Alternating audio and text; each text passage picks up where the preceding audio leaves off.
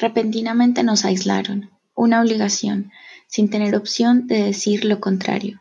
Justo en el momento que empezamos a sentirnos más aisladas, aparecieron unos deseos incontrolables por hiperconectarnos. Las redes sociales se dispararon y como consecuencia las videollamadas y videoconferencias empezaron a ser cada vez más intensas. Una respuesta ante el miedo de dejar de socializar, redescubriendo en la otra persona el valor de coexistir, de desarrollar ideas, de tocar, de tocar mentes. Desde el equipo de la Fundación Civita decidimos en una de nuestras reuniones casi semanales intentar usar el recurso de la red a favor de generar reflexiones que nos ayudaran a entender la situación por la que estábamos pasando. Pero no solo eso, a encontrar en el diálogo con otras personas una calma a la incertidumbre y un llamado quizás a la esperanza. Nació así una iniciativa a la que llamamos Hablemos, un foro virtual experimental que sería ese espacio de reunión emergente de una situación atípica, ese espacio donde se podría pensar y decir a modo de catarsis todos esos pensamientos que se estaban quedando sin eco dentro de nuestras cabezas. Desde Argentina hasta Barcelona, pasando por Ecuador y Colombia, nos sentamos a lo largo de dos horas y tanto más, desenredando una pregunta simple, pero a su vez muy compleja. ¿Cómo han sentido la pandemia?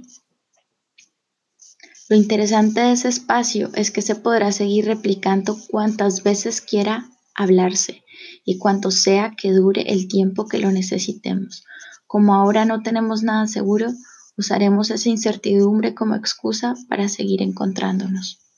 Hola, ¿qué tal a todos y todas? Mi nombre es Daniel Ordóñez, soy el coordinador de investigaciones de la Fundación Civita eh, soy estudiante de ciencia política, ya de finalización de semestre. Eh, también soy candidato a especialización en epistemologías del sur con Claxo, Argentina. Y pues la verdad estoy muy feliz, sobre todo porque creo que este acontecimiento que nos convoca eh, le hace falta un poco de reflexión, un poco de profundidad y sobre todo de interpretación. Entonces, tener estas mentes pensando en dirección a esto, pues me parece que es un, un lugar pues bastante importante. Entonces, bienvenidos y bienvenidas y muchas gracias por estar. Eh, bueno, eh, yo soy Lina Durán, soy estudiante del programa de diseño gráfico de la Universidad del Cauca. También estoy finalizando la carrera. Hago parte del equipo de Civita Payán y eh, soy la diseñadora gráfica del proyecto MIA, Mapa Interactivo del Acoso y el Abuso. Y pues espero que en esta conversación podamos dialogar, dialogar mucho de lo que está sucediendo y pues como que pensarnos y reflexionar varias cosas, ¿no? Como que eh, se genere como un, un, encuentro en torno al diálogo y la reflexión. Hola, mi nombre es Ana Carolina Restrepo, hago parte del colectivo Más Urbano en Medellín. Eh, nosotros trabajamos principalmente con estudios eh, de ciudad y análisis urbano, mucho también como Lola con un enfoque de promoción de la bici y qué bueno que podemos estar pues con ustedes también como conversando un poquito de qué va a pasar con nuestras ciudades ahora después de esta. Eh, mi nombre es Manuel Londoño, soy el coordinador de eh, Colectivo Más Urbano. Eh, creo que Carla explicó bien qué era eso.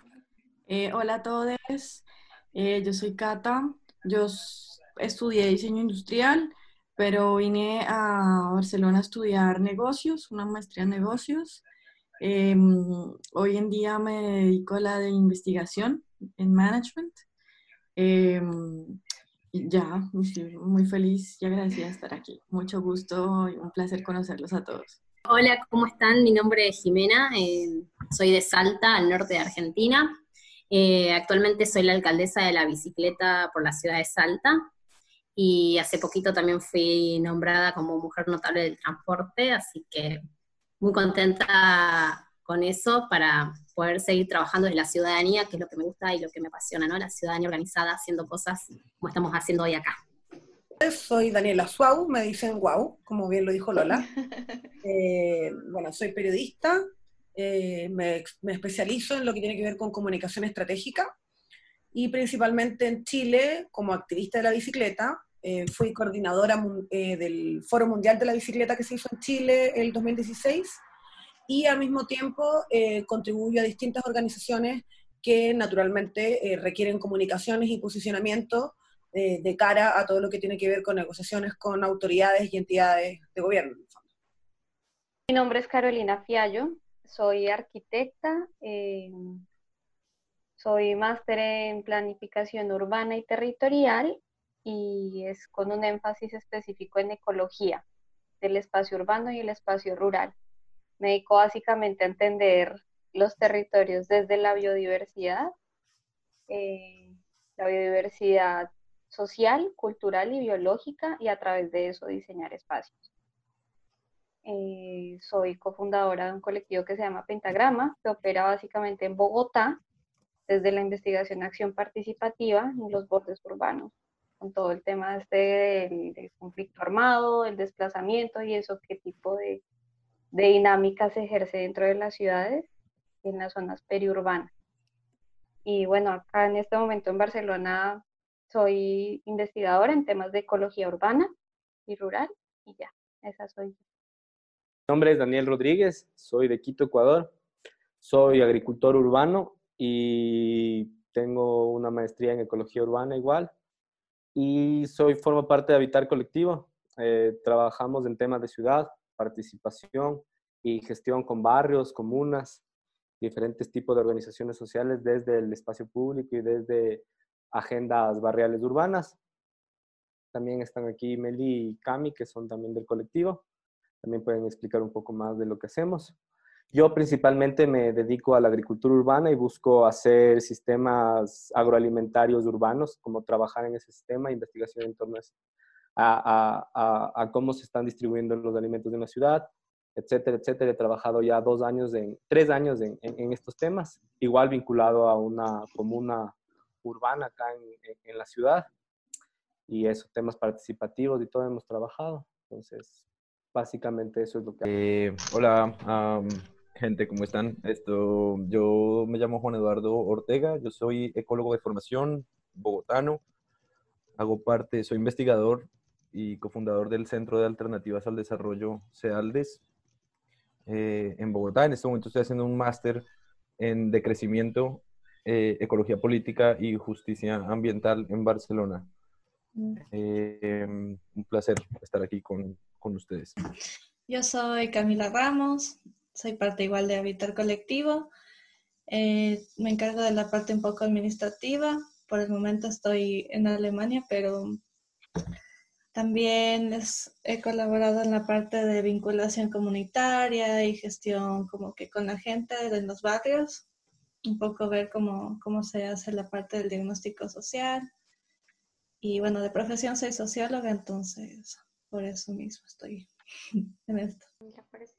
Hola chicos, mi nombre es Melissa, eh, también formo parte del colectivo Habitar y bueno, un poquito para agregar, eh, nuestro trabajo principalmente se centra en, el desarrollo del hábitat en territorio. Hacemos un proceso de investigación macro en el que no, únicamente eh, involucra temas de, mm, temas de espacio o, o, de la manera en la que se está, se está construyendo, porque bueno, yo también soy, soy arquitecta eh, pero tratamos de verlo desde una parte mucho más macro en la que analizamos aspectos culturales, sociales, económicos, ambientales y tratamos de abordar desde esa parte toda la, toda la investigación y luego cómo se, se traspasa todo, toda esa investigación al territorio. Estamos en, en esos procesos, como mencionó eh, Daniel, en, tanto en barrios urbanos y rurales y esperamos poder extendernos también un poquito más, no únicamente eh, hacerlo en Quito, sino que también a nivel de Latinoamérica, ya que compartimos muchas realidades similares. Eso chicos, qué gusto poder estar aquí. Hola, ¿cómo van? Eh, mi nombre es Alejandro Gutiérrez, soy economista y negociador internacional y me interesa, me interesa conocer desde otros puntos de vista o de otras fases del, del diario vivir, cómo está la situación. Tengo un emprendimiento con un compañero que también está acá. Él se llama Juan Sterling. Nosotros en este momento lo que, lo que queremos hacer es inyectar esas economías de, que son reconocidas como cerradas o de barrios rurales, inyectarlo a una ciudad y poder desarrollar una integración entre ambas. Hola, buenas tardes para todos. Eh, mi nombre es Juan David Sterling. También soy economista, negociador internacional, Universidad ICESI de Cali. Eh, como ya lo comentó mi compañero, pues estamos en el tema del emprendimiento, también trabajamos en el sector logístico y pues me parece muy interesante, le agradezco mucho a ella que me hayan invitado para debatir ideas, debatir ideas desde distintos puntos de vista, desde distintas apreciaciones que son importantes en estos temas que hoy en día pues a todos nos interesan. Yo soy Guadalupe, de Santa eh, soy veterinaria y estuve haciendo una maestría en París y ahora ya estoy de vuelta en Argentina este, con una compañera de bióloga y juntos estamos haciendo un proyecto de movernos en bicicleta y rescatar todo lo que es eh, lo ancestral de pueblos originarios, promoviendo la autosustentabilidad. Así que bueno, el viaje recién iba a empezar desde acá de Córdoba hasta Ushuaia. Este, estamos armando las bicis en este momento, pero bueno, justamente nos encontramos paradas por la cuarentena. Eh, y bueno, o sea, la, idea es eh, poder nutrirnos también acá con ustedes, así que es un gusto. Muchas gracias por el espacio. Hola, ¿qué tal? Eh, hola con todos, buenas noches desde acá de Barcelona.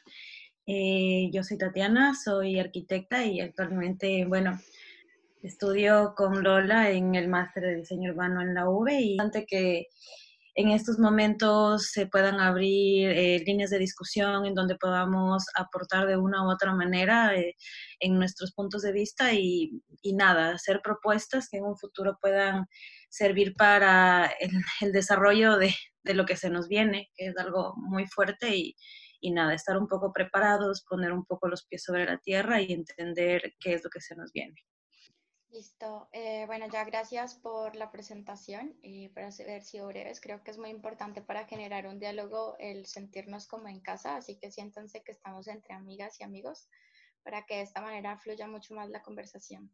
Eh, tenemos cinco ejes eh, temáticos en los cuales nosotros nos hemos enfocado para poder sacar adelante, digamos que estas dudas que nos han presentado en la pandemia uno es querer contextualizar la pandemia como tal. Digamos que nosotros em, en la pandemia no solamente se puede ver como el hecho de que un virus se haya propagado por el mundo, sino que han habido algunos factores que nos han hecho entender que es un fenómeno que, que se tiene que ver desde diferentes aristas.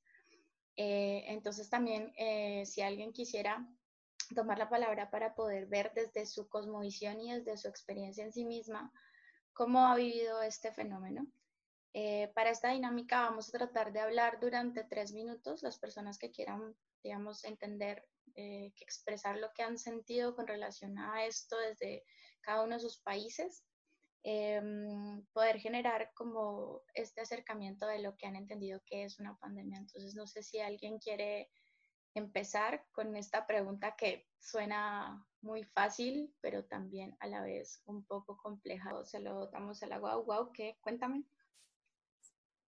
Ya, lo que yo quería comentar, em, me parece que Guadalupe como señaló algo que tiene que ver un poco con, con cómo estamos recibiendo en América Latina lo que ya está ocurriendo en Europa, en el fondo. Y bueno, desde mi ámbito, que tiene que ver con lo comunicacional, y naturalmente por la experiencia que tengo en Santiago de Chile, eh, me sorprende cómo sabiendo todo lo que está pasando en Europa, todas las políticas que ya tomaron en el fondo, Latinoamérica es como que nos hubiéramos quedado sentados esperando a ver cómo llegaba la tormenta, siendo que podríamos haber tomado medidas preventivas. Y yo les hago el caso con Santiago.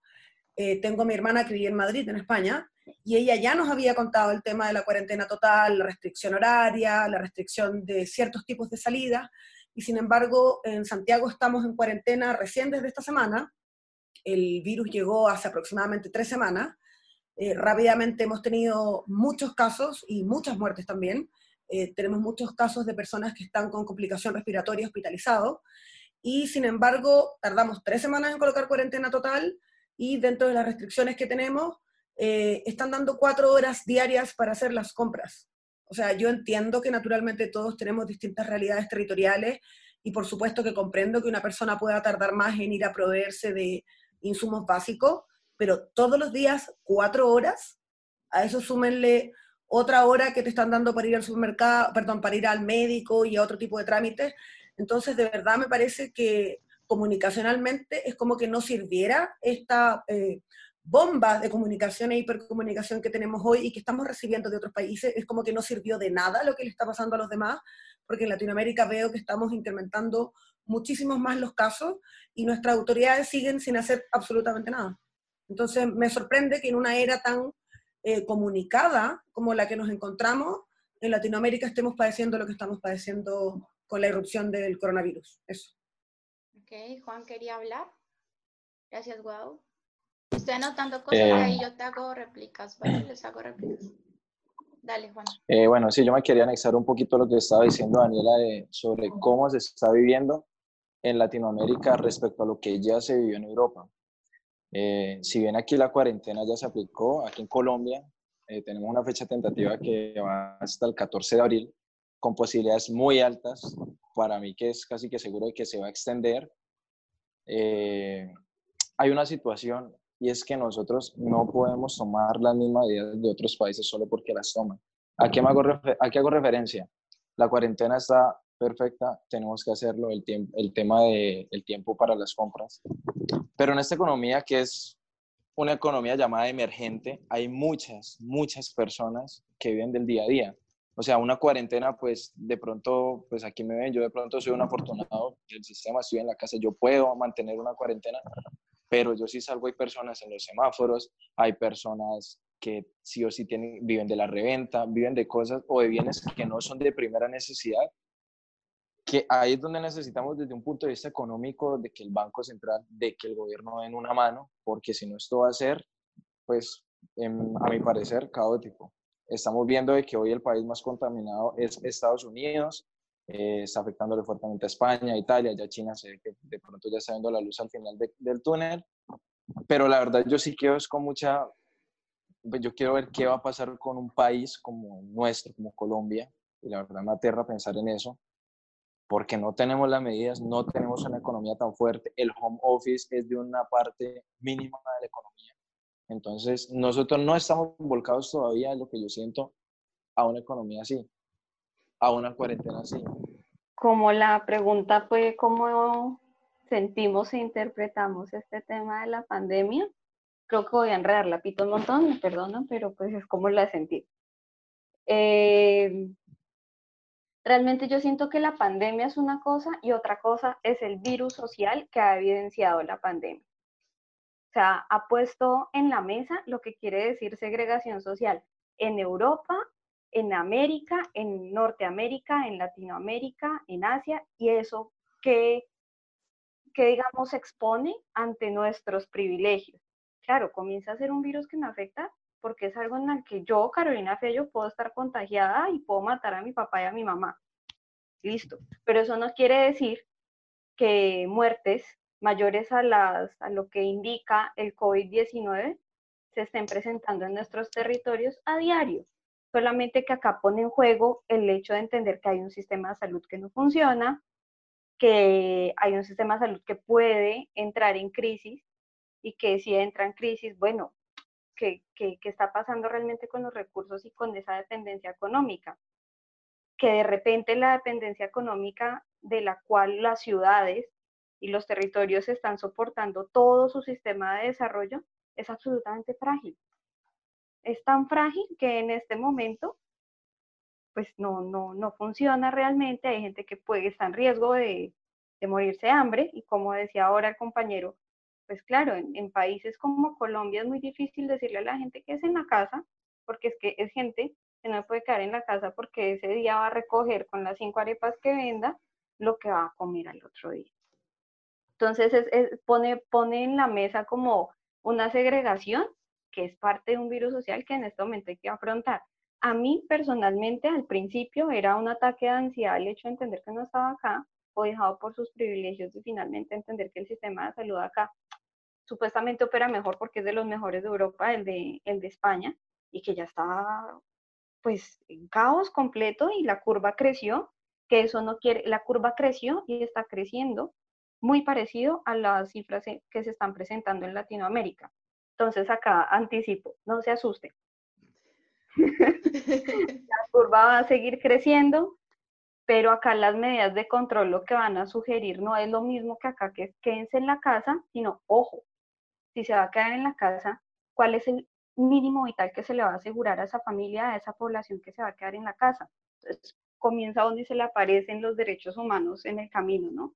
¿Cuál es el mínimo vital del ser humano? Ah, vida digna. ¿Eso qué quiere decir? Que pueda tener con qué desayunar, almorzar y comer.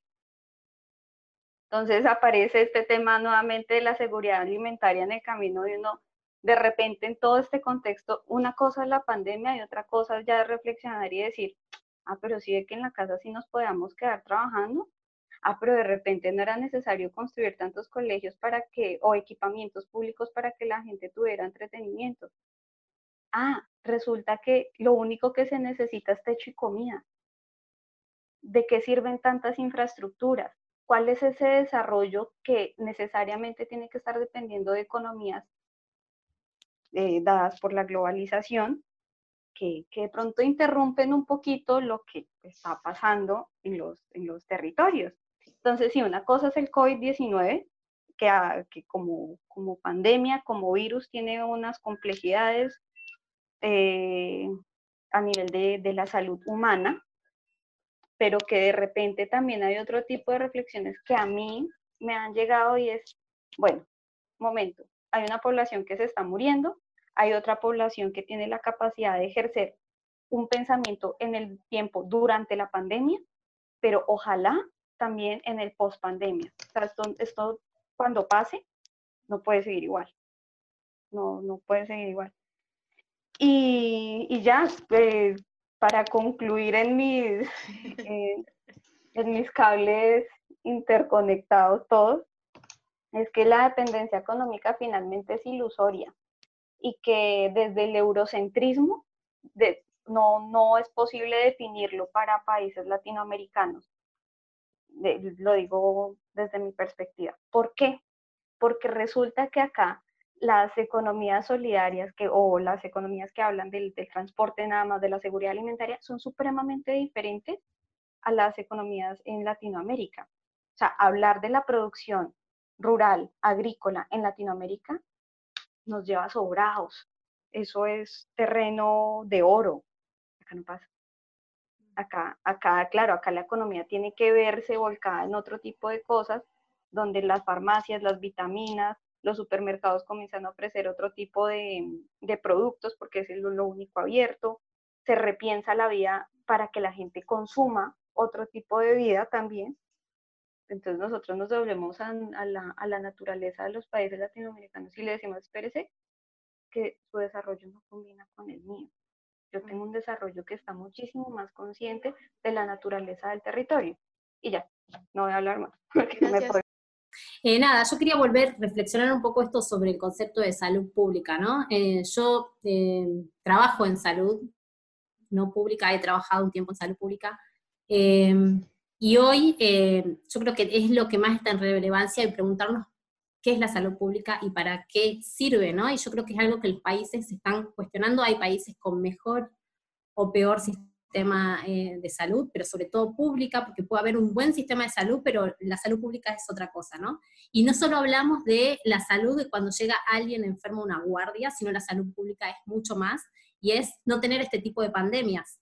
Eh, que a mi entender, vamos a tener pandemias similares si no tomamos otra, otro tipo de medidas eh, para evitar eh, que esto vuelva a suceder, ¿no? Hay estudios que indican que la contaminación ambiental y que la deforestación, por ejemplo, han hecho propicio este, la situación que estamos viviendo hoy.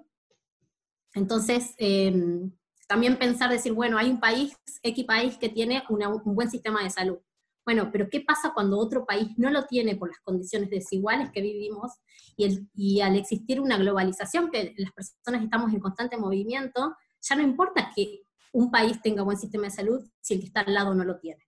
Entonces, eh, es lo mismo que nos pasa a, un nivel más micro, ¿no? Cuando, ¿de qué sirve que yo estoy bien si mi vecino, mi vecina no lo está? Bueno, exactamente lo mismo tenemos que empezar a pensar en lo que es salud pública, pero a un nivel global, dejar de pensar desde, desde, bueno, desde territorios específicos, ¿no? Y para mí esta pandemia revela un montón de problemáticas, pero también otras posibles soluciones, que quienes ya estamos sensibilizados en algunos temas ya las sabemos, pero creo que es como la oportunidad de poder llegar a otras personas que recién lo están viendo. Y hablamos, como dije hace un rato, de, de la contaminación ambiental, versus otros medios de transporte. Yo que soy activista de la bicicleta, bueno, pero la bicicleta sola no es todo, pero el transporte público, hay un montón de otras, otros medios que, que pueden dar solución a la contaminación ambiental hoy por hoy. Eh, también tenemos el tema del consumo capitalista, ¿no? Este consumo desmedido versus un consumo sustentable y la soberanía alimentaria. Bueno, yo creo que hay un montón de temas que ahora se empiezan como a poner en relevancia y que, como decía hace un rato Carolina, no se trata todo de, solamente de lo que estamos viviendo ahora, que es crítico, y que, a ver, las personas que no tienen hoy para comer tampoco tenían o tenían lo justo hace una semana, hace un mes. No es algo nuevo, solo que ahora las vulnerabilidades se agudizan. Y por último, mencionar que lo que está pasando en Latinoamérica, no sé cómo es en Europa, pero em, en Argentina, por ejemplo, que tenemos salud pública gratuita y dentro de todo, más allá de todos sus, defectos, es un, buen sistema de salud pública, pero que estaba a tope. O sea, las camas en los hospitales em, y, los tratamientos, los turnos, ya estaban abarrotados de gente. Entonces, ahora en la situación de una pandemia, por más que tengamos un buen sistema de salud público, es imposible hacerle frente eh, bueno, yo creo que hay que rescatar un poco lo que ya venía diciendo Carolina y, Juan, sobre todo en Juan respecto al modelo económico que me parece muy interesante, sobre todo esa perspectiva económica que está detrás de también el afrontar una pandemia, ¿no? Que digamos que de alguna manera nace en China y que también lleva esta discusión de qué tipo de gobiernos son los que están implementando estas políticas. Yo creo que hay que fijarse mucho en eso. Digamos que, un, por ejemplo, el, el caso de China, pues obviamente entendemos que es una sociedad que está altamente vigilada y altamente controlada y que precisamente por eso se establecieron o se desplegaron modelos de, de control un poco más específicos y más rigurosos a los que posiblemente puedan pasar en Latinoamérica. Entonces creo que hay que poner un poco también esa perspectiva y esa, esa visión eh, proyectada hacia cómo el tipo de gobierno también influye respecto a eso, que creo que los chicos que están trabajando relaciones internacionales podrían como darnos un, un, detalle un poco más profundo al respecto y sobre todo esta fractura del modelo económico. Creo que el modelo económico es bastante importante para entender esta crisis en cuanto a que China en el 2007-2008 fue una de las que de alguna manera solventó la crisis que estaba llevando el capitalismo, que de hecho el capitalismo está basando ahora mucho en esta en esa forma de consumismo desde lo cultural y lo turístico, y que creo que esto representa una fractura misma al, al modelo capitalista, sobre todo en función a que ya no puede cumplir este, este tipo de aspectos, ¿no? Entonces es como plantearse mucho esto. Yo, creo que lo que, lo que ya diciendo Carolina, que me parece sumamente interesante, y es cómo el virus puede ser politizable y cómo puede tener una, una cuestión de exacerbar de alguna manera estas cargas ideológicas y de alguna manera de dominación que ya existían en la sociedad, que digamos que puede tener lugar en el, en el, en el siguiente apartado virus. Entonces me gustaría un poco que, que, que me contaran un poco los chicos de, de economía y de relaciones internacionales, me parece que sería interesante entender esa lógica económica, sobre todo esta cuestión de China como, como grande y como potencia, como ya lo venía mencionando Daniel en el, en el chat, y que de alguna manera cae, ¿no? Sobre todo en esta, en, esta, en esta estructura y que termina, digamos que siendo una problemática que ya empieza a tener otras complicaciones y otras perspectivas. Eh, bueno, sí, pues sumándome a lo que, a lo que dice Daniel, yo siento que aquí hay, como en todo, ganadores como perdedores. Hablando económicamente, da la casualidad de que hoy lo estamos viendo. ¿Quién es el ganador? ¿El ganador quién es? Estados Unidos. Porque hoy en día estamos viendo todos, estamos viendo cómo el dólar está tomando auge. ¿Y eso por qué sucede? Como para que pues, nos vayamos entre todos contextualizando cada una de nuestras áreas. Porque estamos en tiempos de incertidumbre y cuando hay tiempos de incertidumbre los inversores en qué invierten, valga la redundancia, en las cosas que son seguras. ¿Y qué son seguras? Tres ítems. El oro, los bonos del Tesoro de la Reserva Federal de Estados Unidos, al ser la economía más sólida, y el dólar. Entonces, se invierte en el dólar, se invierte en dólar, se invierte en dólar, ¿y eso qué hace?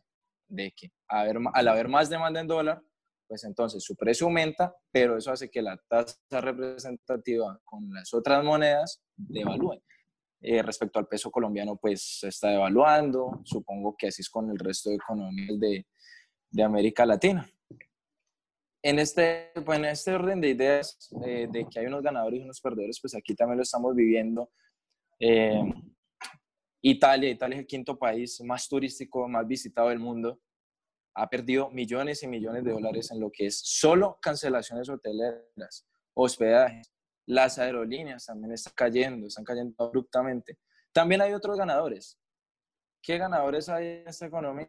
Eh, no sé, los oferentes de plataformas de streaming, eh, el servicio de la salud, entre otros. Y, pero ahorita pensando en el post-virus, ¿qué va a pasar?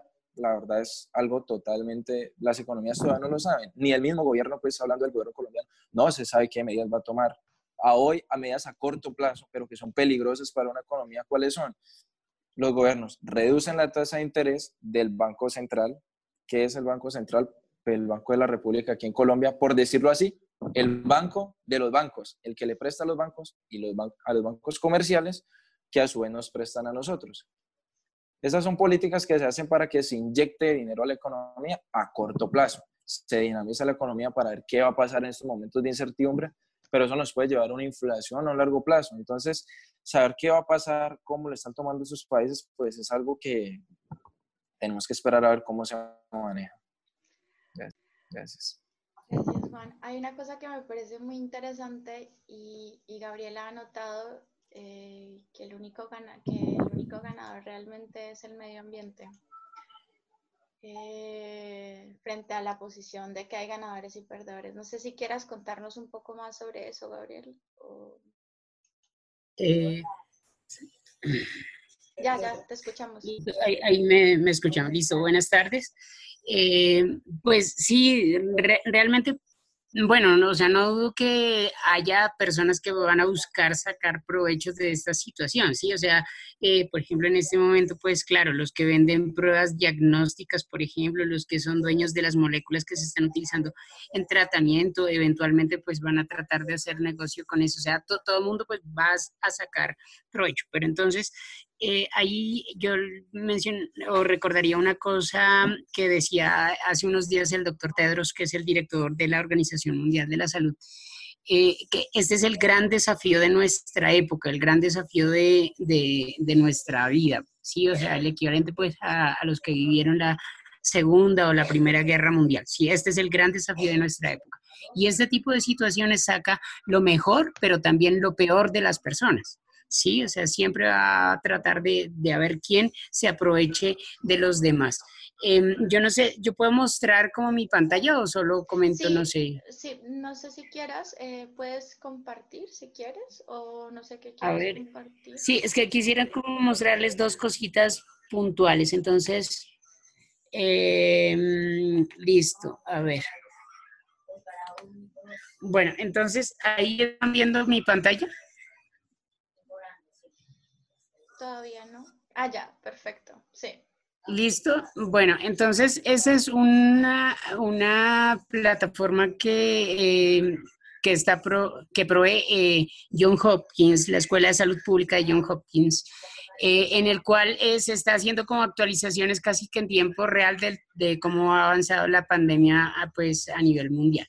Entonces, en este momento hay 657 mil casos, 30 mil muertos en total. El país más afectado es, es Estados Unidos con 119 mil casos, sí, seguido por Italia en 92 mil casos y China 81 eh, mil casos. Ahí al está España y España va subiendo con 72 mil casos, es probable que supere a China en, un, par de, en un par de días. No creo que sea, no, creo que requiera semanas en, en superarlo. ¿Sí? Y de ahí para allá, pues el, resto del mundo. Entonces, eh, Estados Unidos, por ejemplo, tratando precisamente de evitar eh, impactar su economía, que ya está supremamente impactada. O sea, recordemos que en este momento, en la, aldea global, el mundo hiperconectado, muchas empresas están eh, localizadas en, en, Asia, ¿sí? Muchas empresas están en China. Cuando paró China, paró la o sea, de una u otra manera la maquinaria y el engranaje industrial eh, global. Entonces, los niveles de CO2 a nivel mundial han caído, especialmente en China. No sé si han tenido la oportunidad de ver cómo los diferentes animales eh, en, ciudades, o sea, delfines en, el Mediterráneo, en, el mar Adriático, en, Venecia, o sea, yo pensé que estaban extintos pues en esa parte. Aquí en Bogotá los zorros, yo no sabía que había zorros. Y, y, se dieron en, en, Hacienda, en, Santa Bárbara, perdón. Entonces, eh, y así, o sea, eh, eh, raposas, osos, al pueblito, pues, de Islas Galápagos, ahí lo estaban atravesando una familia de, de lobos marinos, me parece. Entonces, o sea, los grandes beneficiados, porque a la vez han sido los grandes afectados por la expansión de, humana y por la depredación del medio ambiente. Entonces, eso era una cosa que les quería mostrar. Dos, esta, miren cómo se está comportando la, la epidemia. ¿Sí? Eh, hay aquí, no sé si, a ver cómo hacemos. Eh, no sé, es que preciso, la, las, eh, las foticos pues aparecen encima de la, de la curva. Puedes ¿no? correrlo, puedes correr las fotos, si quieres. A ver, ah, listo, listo, gracias. Entonces, miren cómo, cómo se comporta la curva. Aquí en esta parte plana, China, eh, que es una sociedad, como lo mencionaba el compañero, hiper em, controlada, impuso medidas drásticas que yo hice un curso con la Sociedad Española de Microbiología e Infectología eh, perdón, de infectología y microbiología clínica, ellos decían, son medidas que en Occidente son inconcebibles, ¿sí? O sea, poner en cuarentena 80 millones de personas con el ejército, pues es, son medidas que por las, eh, el, la concepción pues de libertad y democracia de Occidente son inconcebibles, pero que sin embargo nos ha, nos ha tocado imponer en diferentes, eh, en diferentes grados en las sociedades occidentales. En las, los países que más se han demorado, como por ejemplo Estados Unidos, para no limitar esas libertades y para garantizar eh, el funcionamiento pues, eh, de, su economía, pues se, producen las situaciones que están teniendo ahorita de, una, una forma de presentación de la enfermedad eh, pues incontrolable. Y miren cómo está en los últimos días, o sea, la, eh, la, es, la tendencia es absolutamente creciente. Eh, a pesar de todas las medidas de distanciamiento social que se han tratado de, de, manejar. Entonces, eso era lo uno. Y lo otro, a que rápidamente tengamos que todos utilizar las medidas de, de comunicación, pues de tele, teleconferencias, telemedicina, teleconsulta, etcétera. O sea, nos dimos cuenta que efectivamente muchas cosas podemos hacer desde nuestros hogares y que el mundo, pues, de una u otra manera puede seguir funcionando entonces yo estaba haciendo una charla la otra vez de resistencia bacteriana y me encuentro con este trabajo que publicado en Nature de un llamado de atención a la humanidad acerca del calentamiento global, que eso pues lo hemos escuchado muchísimas veces, pero específicamente evaluando eh, la relación de eh, los microorganismos con el cambio climático. ¿Sí? Y entonces encuentro estas gráficas entonces en todos los niveles de la, de la biosfera, ¿sí? todos los niveles de la vida, desde el antropoceno, pues desde que existimos los humanos, hemos impactado de una u otra manera todo eh, el, delicado balance pues de los diferentes ecosistemas en todas partes, en, a nivel eh, de, de, la seguridad alimentaria, a nivel de la vida marina, a nivel del control de microorganismos patógenos, que solo es un, la punta del iceberg, pues, o la punta de la pirámide, son los microorganismos que nos hacen daño.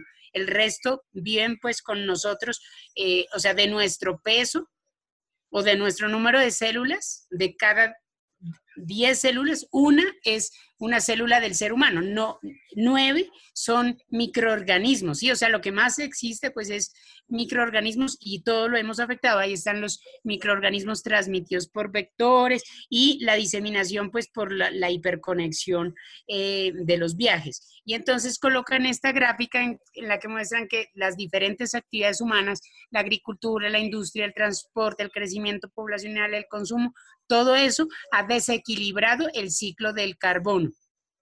¿Sí? Y ha impactado la compleja relación o interrelación entre los microorganismos y el, ser humano.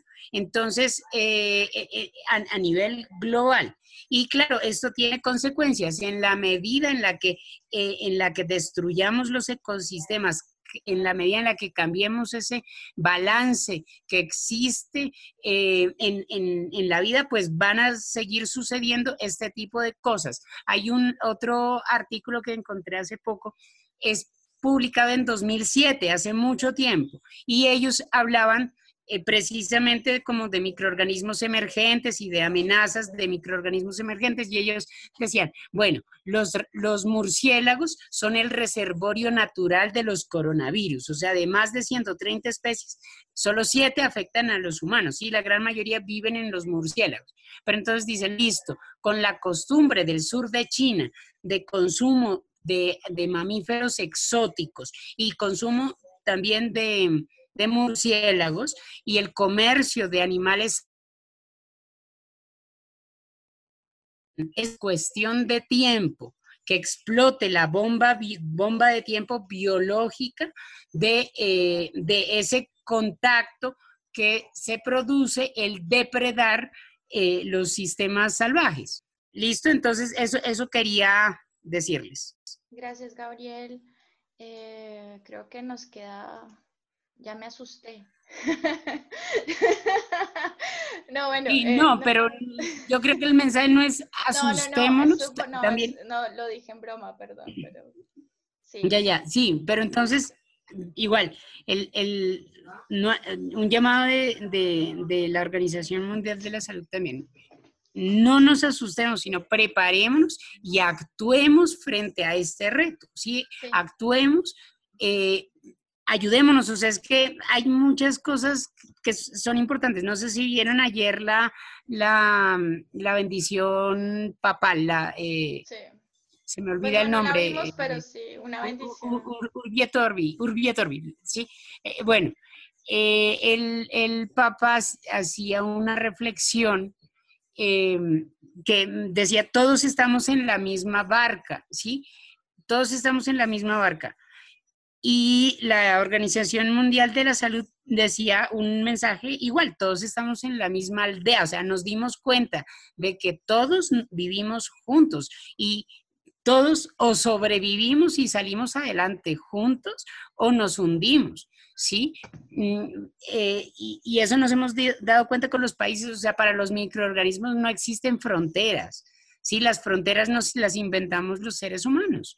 Entonces, eh, todos estamos juntos y la, eh, un país, o sea, en, en, enero nos dedicamos a hacer memes de lo que estaba pasando en China y lo veíamos como muy lejano y eso no nos va a pasar y ta, ta, ta, ta, ta. Y miren cómo está Europa y ahora miren cómo está América, o sea, el mundo está así, ¿sí? Todos estamos juntos y por ende todo lo que hagamos tiene impacto eh, de una u otra manera en todas las sociedades eh, humanas. Gracias, Gabriel.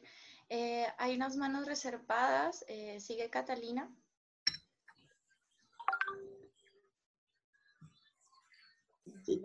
Hola. bueno, yo quería retomar un tema que había mencionado Daniel sobre China, ¿sí? Y, o sea, en comparación, eh, digamos, del comportamiento de, las, de Asia y el comportamiento, digamos, de Europa y el comportamiento, digamos, de, de América, ¿no? Eh, lastimosamente no tenemos como datos de África o de Australia aquí, ¿no? pero bueno, hay, hay, aquí hay, hay, uno, hay una cantidad de matices, de, de grises. Mm, por un lado, digamos, las, en China las personas no se comportan como se comportan únicamente porque haya una represión una opresión o una manera estricta de ser del gobierno.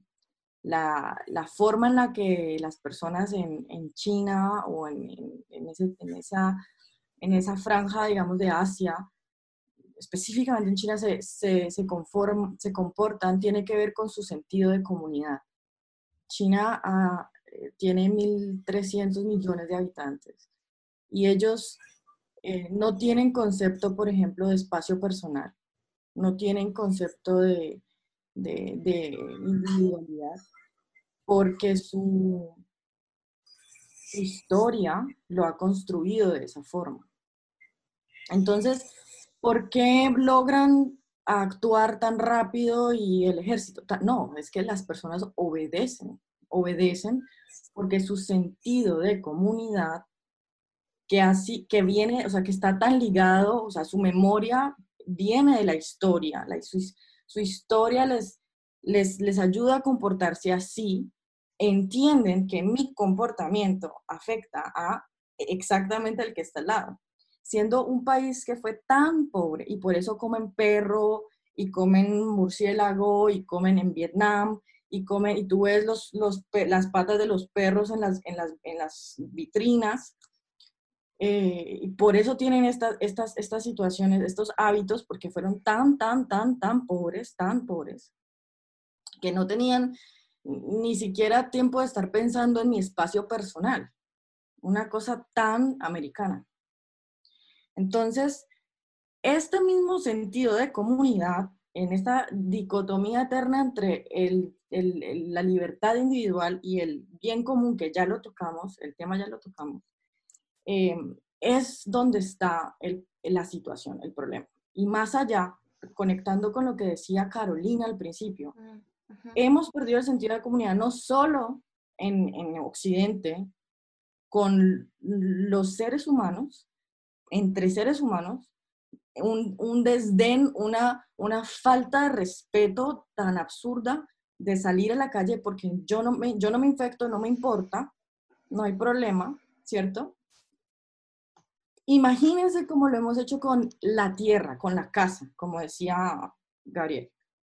Entonces, el sentido de comunidad nuestro no, no existe, no existe, no existe como debería existir para cuidar nuestra casa y cuidar las personas con las que vivimos, que somos nosotros, todos somos terrícolas, pasando por los animales, pasando por la forma en, la, en cómo nos alimentamos, ¿sí? Incluye ahí, o sea, malo que en China se coman los perros y los murciélagos, pero en Occidente tampoco nos, nos comportamos muy bien, ¿o sí? ¿Cierto que no? Ok. Eso por ese lado.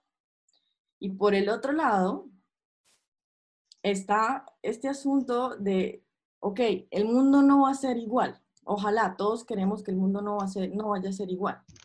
Pero los únicos que tenemos la responsabilidad, los únicos que tenemos la responsabilidad de, garantizar que esto suceda, somos nosotros mismos, con nuestro comportamiento y con las cosas que estamos pensando y las cosas que estamos haciendo, con la comida que comemos, las cosas que compramos, las actitudes que tenemos hacia los, hacia otros, ¿sí? Si no, no, si no, no, no va a suceder.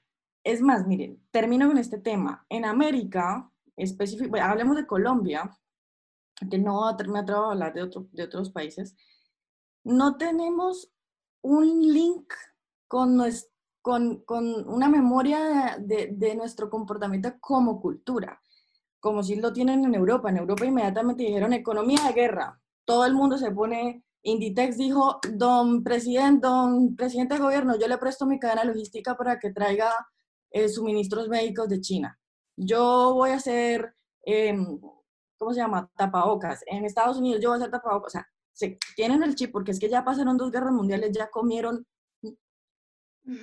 nosotros. No, no, no tengo ni idea. Nos, morimos de la risa. Nos morimos de la risa.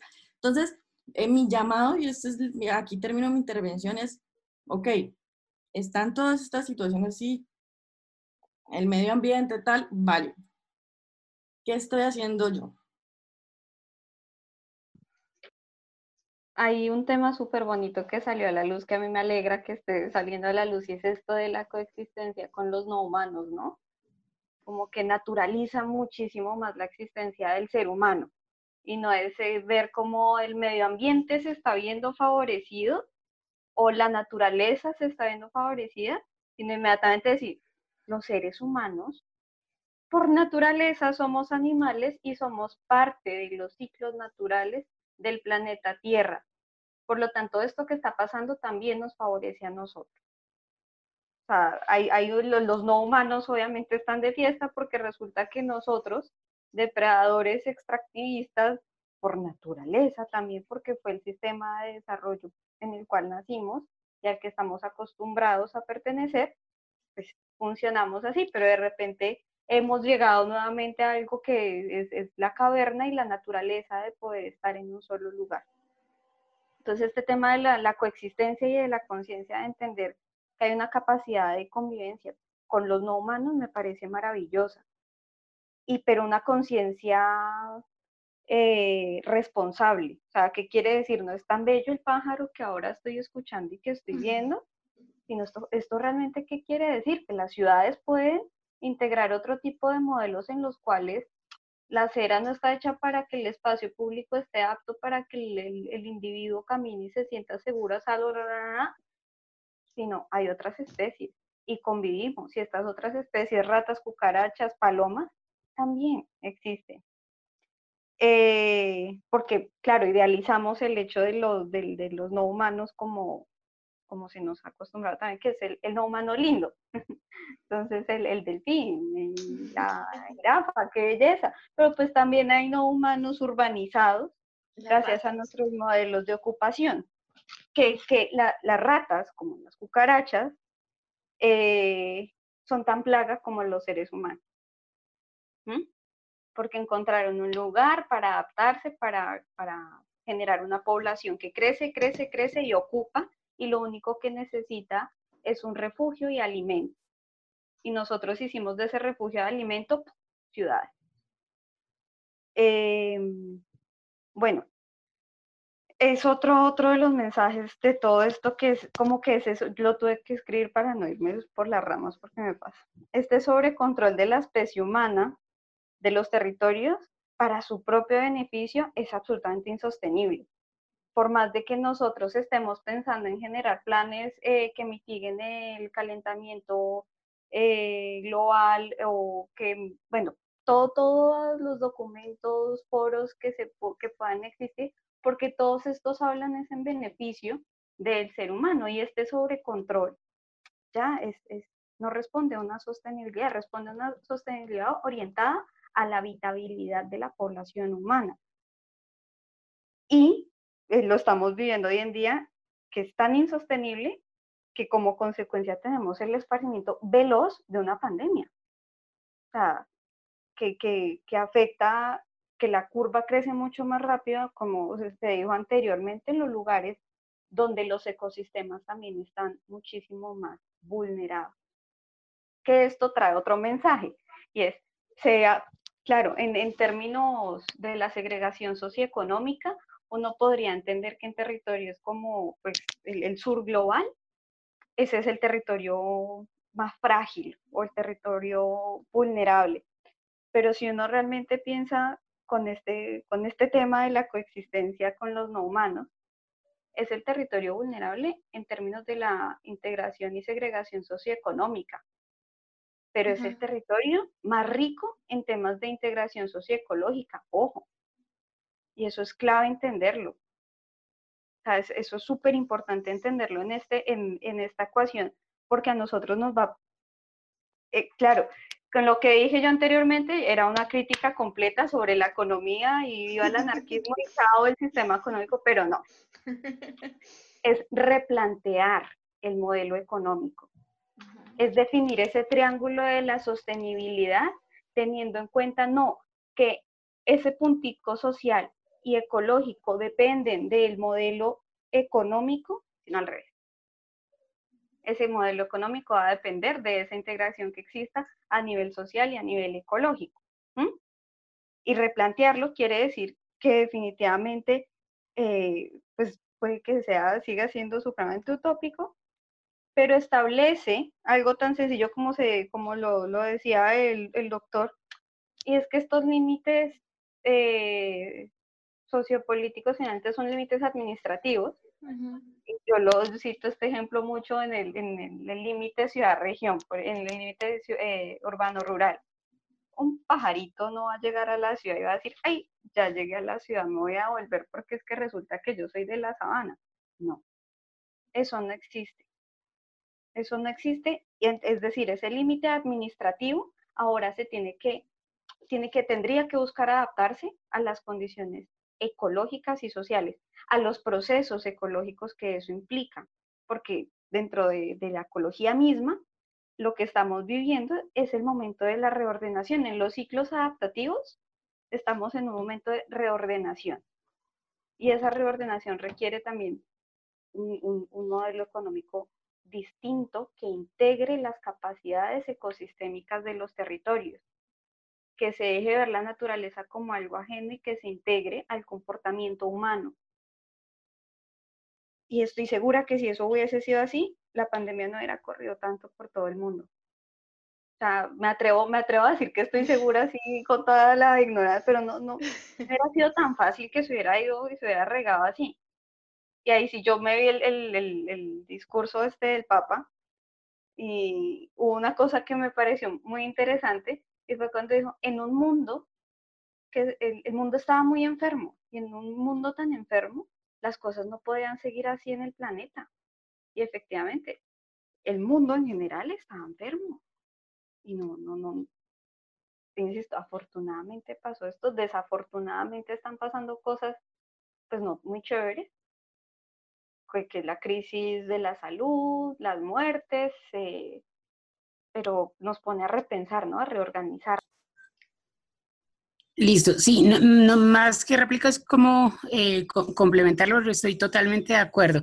Eh, rápidamente, entonces, hay una reflexión que dice que los problemas ambientales realmente son problemas sociales, ¿sí? Los, los más afectados terminamos siendo los seres humanos y la Tierra, o sea, fácilmente nos ha demostrado que, o sea, se demoró un día en aparecer los zorros en Bogotá y los, los mm. eh, delfines en, en Venecia, ¿sí? O sea, la Tierra se recupera, como se ha recuperado de la gran mortandad del meteorito, de todas las grandes extinciones, la Tierra se recupera. Pero los, o sea, si seguimos eh, en este eh, si seguimos en ese mundo enfermo como estábamos, vamos a terminar destruyéndonos a nosotros mismos. Tenemos que aprender a coexistir con los demás seres vivos y darles sus espacios. hemos visto, por ejemplo, eh, cuando, hacen estas eh, especies de, cierre de parques, por ejemplo, en el Parque Tayrona, en la Laguna Verde, o sea, como muy rápidamente los ecosistemas se recuperan. Y lo otro es eh, lo, de la, lo de la economía de guerra y, la, y versus la no preparación en el hemisferio sur. Entonces, está el cuentico de la, de la cigarra y la hormiga. Entonces, nosotros en el verano, en el trópico, pues con el sol y las cosas, muchas veces no nos hemos preparado para las situaciones eh, que han vivido, pues, por ejemplo, en el hemisferio norte. Entonces, claro, tenemos un sistema de salud tremendamente frágil eh, en el que, eh, esperamos, pues, que, tenga capacidad de afrontar la gran crisis que, vamos a, No, nada, un poco, un poco eh, de donde quería partir era un poco sobre la metáfora esta de que todos estamos en la misma barca. Yo, yo, yo soy bastante reticente de esa, de esa metáfora porque si bien creo que todos estamos en la misma barca, eh, creo que no todos, no todos están remando. Hay unas personas que están poniendo el cuerpo, que están poniendo energía, que están eh, poniendo em, la, materialidad de su, de su, existencia para sostener la balsa, la balsa que se está remando y hay otras personas que están que están viviendo de eso. Y yo creo que ese es el punto central de toda la discusión. Yo no creo que esta pandemia sea una pandemia nueva. O sea, yo no creo que la situación pandémica sea una, una, situación nueva para la humanidad. Y eso es muy importante entenderlo, porque esto es una cosa que ha venido pasando en otras situaciones, pero además que le ha pasado a otra gente. El ébola, la malaria, la leishmaniasis, la fiebre amarilla, han venido pasando, han venido pasando durante mucho tiempo. A la gente que viene remando la barca, a la gente de cuyos cuerpos se ha explotado la acumulación del capital. ¿sí? A la gente de cuyos ecosistemas se ha explotado la acumulación del capital. Esta, esta, la situación pandémica no es nueva, es nueva en tanto toca los centros de poder y yo creo que la discusión tiene que centrarse sobre los centros de poder que están siendo tocados en este momento. Porque, porque, porque si nos ponemos a pensar esto en términos de guerra contra un enemigo invisible, de un murciélago o de un virus que no se puede ver o de un pandolín que no se querían comer o etcétera, pues vamos a terminar peleando entre todos contra todos, pero contra un enemigo que es ciego.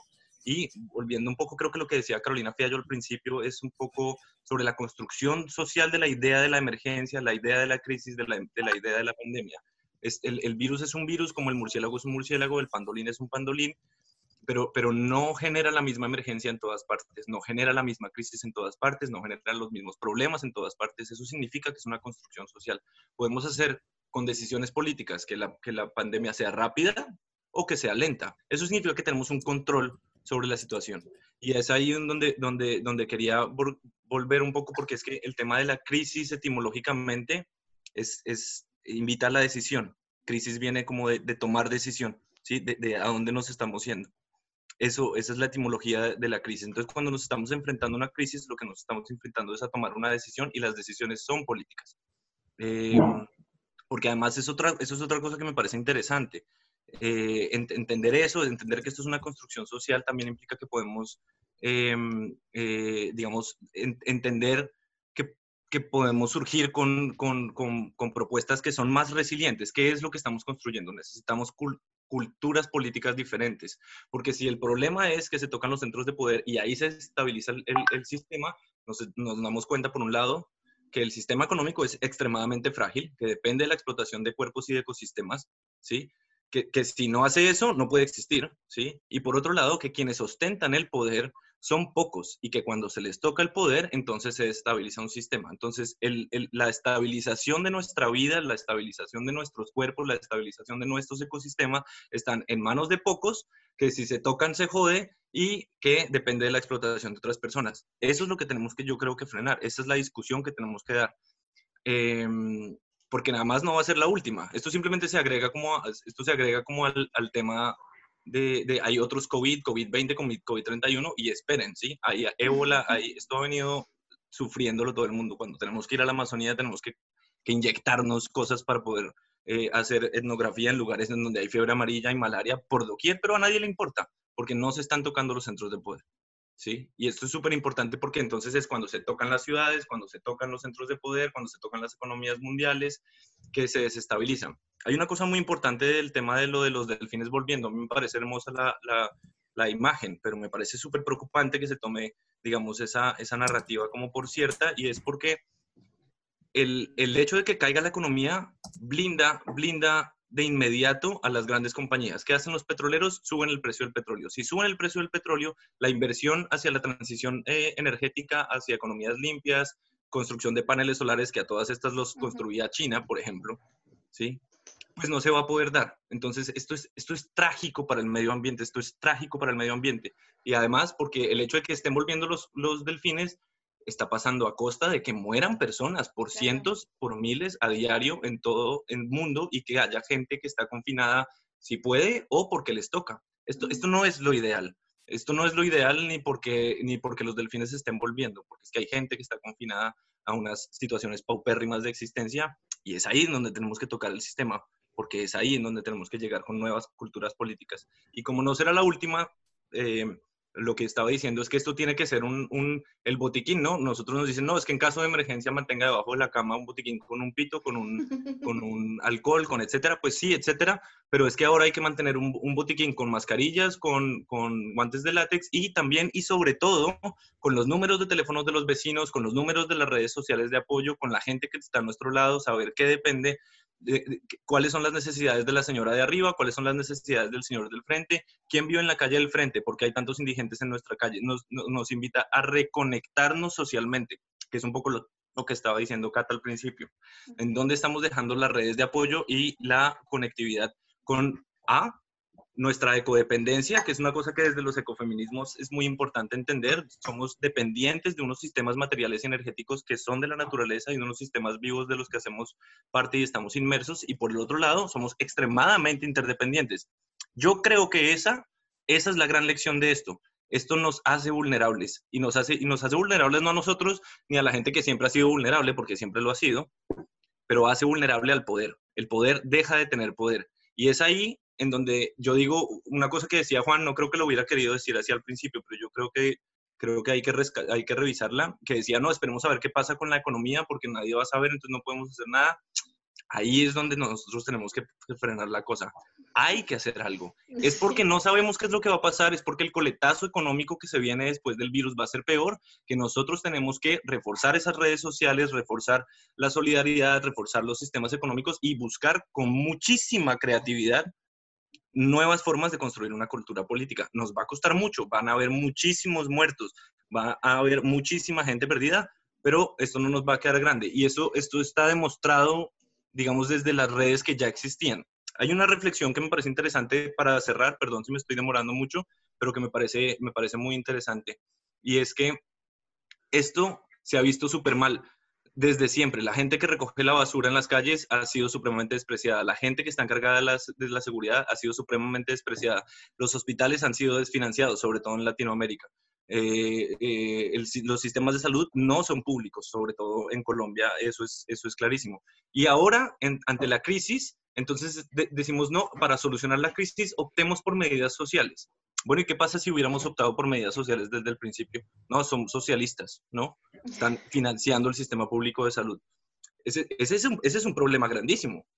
Porque es que si entonces recurrimos al socialismo o a medidas de control social o tal, solamente en la emergencia, pues esperen un segundo, ¿por qué no, por qué no recurrimos a estas emergencias, a estas medidas ¿sí? de carácter de inversión social, un poco previniendo las crisis, para que no nos coja el terremoto y nos destruya a todos eh, como nos está destruyendo. El problema es que mm. aquí hay, hay, gente muriendo, ¿sí? El problema es que aquí hay gente que está confinada. El problema es que aquí hay gente que no tiene en dónde confinarse. Y el problema es que se está desestabilizando la economía. Pero si se bajan los, si se suben altísimo los precios del petróleo y los delfines vuelven, pues eso significa que no hay formas de afrontar el cambio climático. Entonces tenemos tenemos que superar el tema y buscar formas de construir una nueva, nueva cultura política. Eso significa decir en qué, en qué medidas estoy participando yo en la toma de decisiones, buscar, buscar repensarnos, ¿no? El tema de la participación política a través del voto, porque esto es una estupidez. Y yo no estoy diciendo perdámonos de ideologías o de filosofías políticas o de planteamientos políticos, eso tiene que existir, la disputa política tiene que existir, pero la cultura política tiene que tiene que superar, eh, eh, digamos, las dinámicas de participación en, en, las urnas. Y esa es la discusión. Y miren, lo, lo, y lo demostró esta crisis, y es una cosa que está demostrando que me parece interesantísima, es que los primeros que reaccionaron fueron los sindicatos de trabajadores y trabajadoras, las madres de, de, de, niños, las asociaciones de padres de los colegios, em, eh, los, los, los, los, movimientos sociales, en Latinoamérica los movimientos campesinos empezaron a, ver cómo estaban haciendo el tema de los mercados, cosas que ya venían pasando.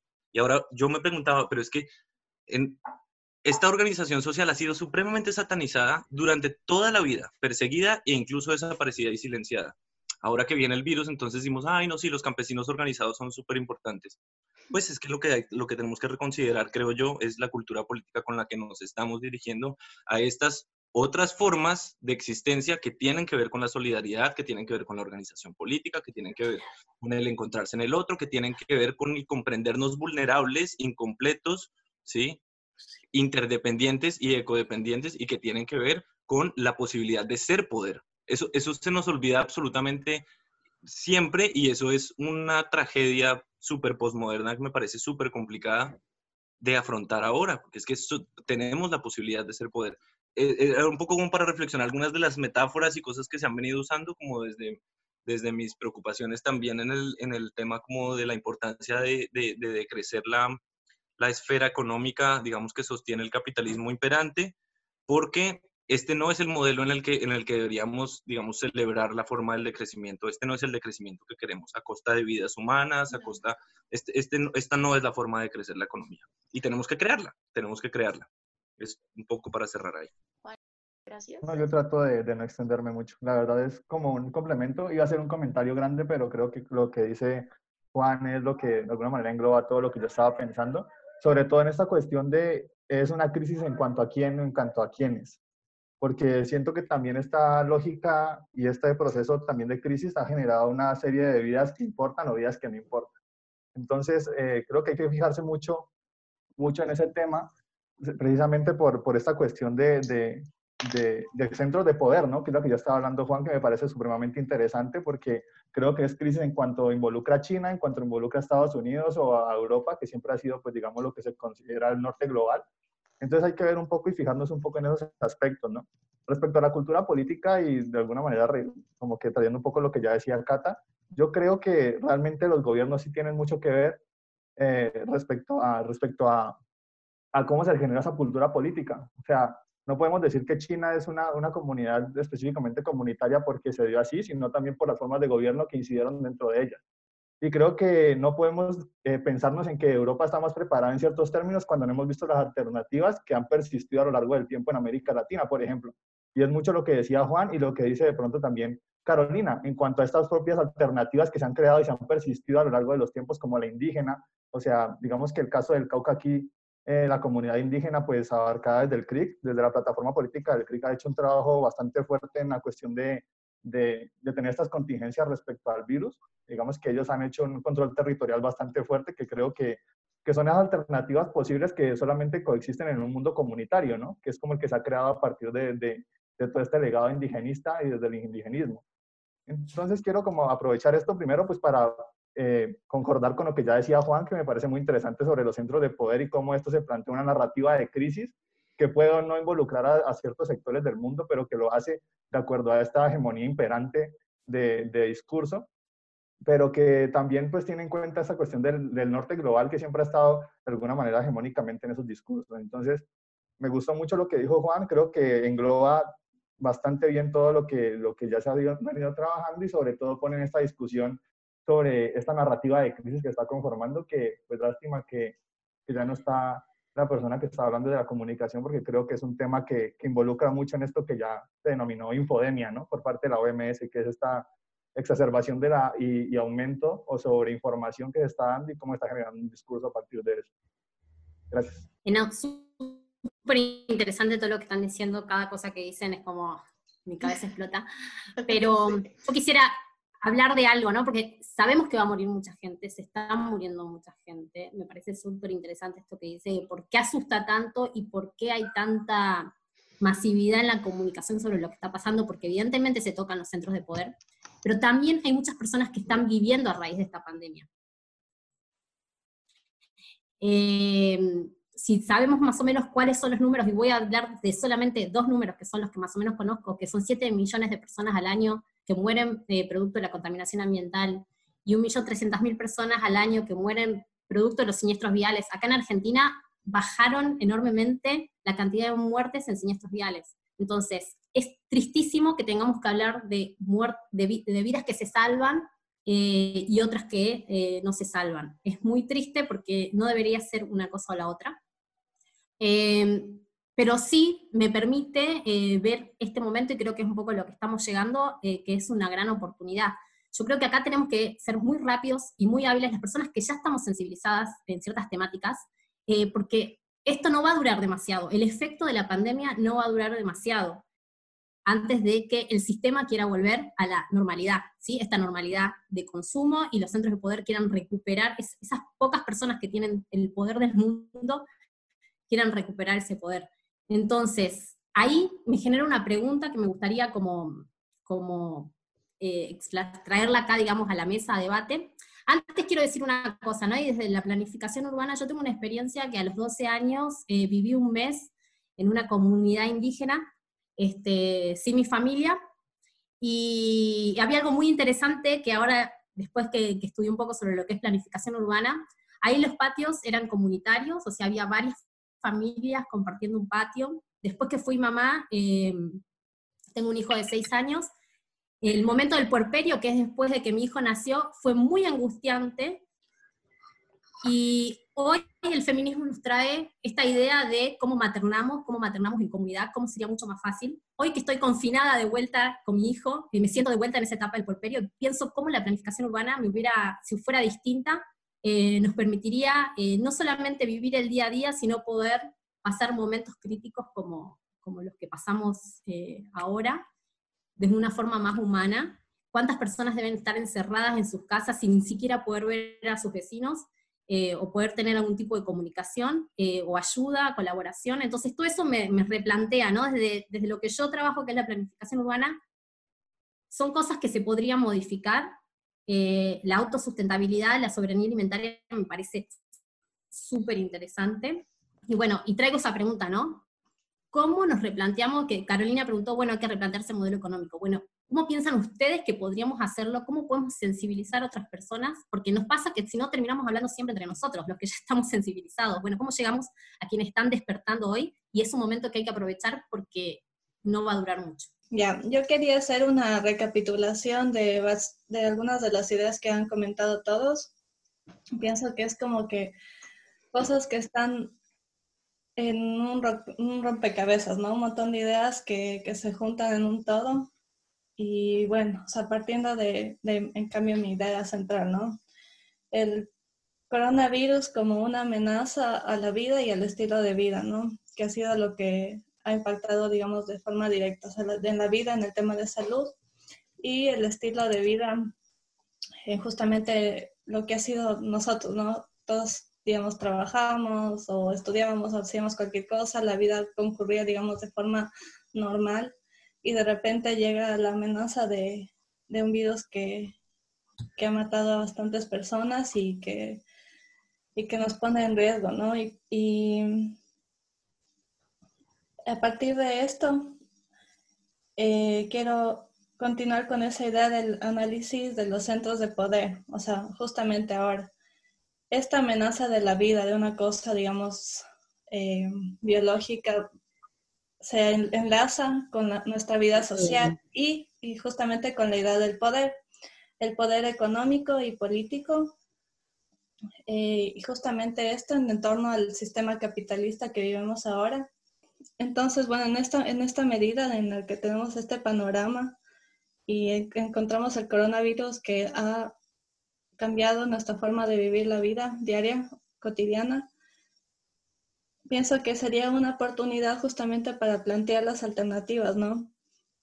Y en este campo sería dos formas, o sea, una, una preparación a esta especie de crisis en el sentido macro y micro. En el macro planteando justamente las políticas públicas y, en América Latina es una cosa tan particular porque por un lado tenemos un estado ausente, o sea, no sé cómo sea pero pienso que es una característica de todos, ¿no? O sea, tenemos en Ecuador un presidente que, que, no se ha pronunciado, que no ha dado la cara y que cuando da la cara habla tonteras. Entonces, una democracia, ¿no? Que no, que no tiene sustento. A diferencia de acá, por ejemplo, en Alemania, bueno, la gente tiene bastante confianza en, su, en sus presidentes, en, bueno, en este caso en la, en la canciller, y de alguna forma es, funciona el sistema, ¿no? pero en América Latina somos nosotros los ciudadanos los que de alguna forma tenemos que estar luchando la, eh, justamente criticando al gobierno, los que de alguna forma estamos más conscientes de las situaciones. Y bueno, en ese sentido sería la preparación de esta crisis en el ámbito macro, eh, juntar a todas las personas que estamos aquí a plantear justamente qué cosas podremos fomentar en, en la política pública, y también en el bueno, activismo político, ¿no? Decir, vamos a hacer una acción o un, una especie de huelga virtual, no, no sé, son ideas, ¿no? Pero cosas así, que juntándonos, digamos, entre varios países, pienso que podría tener más alcance. Y también en el sentido micro, no me acuerdo quién lo decía, creo que Carolina, justamente en cómo nosotros mismos podemos cambiar nuestro estilo de vida eh, y esto tomando de la mano la comunicación, ¿no? herramientas comunicacionales, como sería en este caso que tenemos ahora el Internet, que si bien nos hiperventila de información que a veces ya no nos dice nada, pero también es una herramienta para, para establecer y, y concientizar, ¿no? Que no se quede, como decían aquí, en este grupo de personas que estamos discutiendo ahora. Y, y justamente eso, ¿no? Pensar también desde América Latina, eh, tenemos unos puntos débiles que es como una identidad como ambigua, como que de, de decir, bueno, tenemos nuestro, nuestra población indígena, somos mestizos, somos un montón de cosas. Y como que pensar desde ahí, porque es una cosa que, que pienso que nos desune demasiado. O sea, esta, esta identidad un poco ambigua es como que se aprovecha del modelo capitalista y dice, ah, bueno, como estos no saben qué mismos son, vamos a decir que los pobres por acá y que los ricos saben lo que quieran, o como que nos, nos, nos, nos ciega, no nos deja ver que, que somos un, una, una, población súper rica en su diversidad, ¿no? Una, uno piensa acá como que en Alemania todo es igual, la gente es igual, y la ventaja que tienen es que es una industria, una potencia industrial, tienen la capacidad de producir justamente la tecnología, las cosas para esta crisis, no digamos médica. Pero en América Latina tenemos la, una riqueza natural y cultural y pienso que es algo que podríamos como que rescatar en esta situación. Y siempre mantenernos críticos con respecto a la parte política, ¿no? O sea, en nuestro caso, en el Ecuador, pienso que la mayoría de la población ha sido bastante fuerte con lo que los representantes están, han dicho, bueno, desde antes de lo que pasa del virus, y pienso que deberíamos encontrar un punto en el que todos podamos generar un movimiento, un, movimiento político, porque no estoy diciendo un partido, pero sí un movimiento que, que, que tengo una misma línea, un mismo camino. O sea, por ejemplo, estamos todos en nuestros colectivos en, en distintos países, pero y, y, como que tenemos los mismos ideales, ¿no? Pero como que estamos muy dispersos.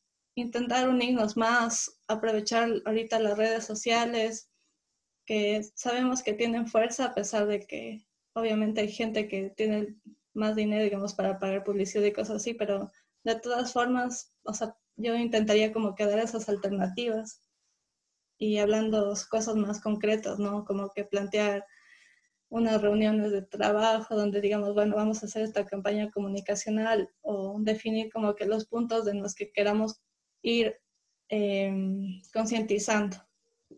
Eso sería la, la, propuesta. Bueno, yo quiero empezar, aunque soy partidario de, de no pensar binariamente, encontré esta, este, meme, ¿no? Dice, dice, gente, vamos a organizarnos. Los de izquierda recibimos atención de Cuba, Rusia y China. Los de derecha de Estados Unidos, España e Italia. Ay, ay, ay.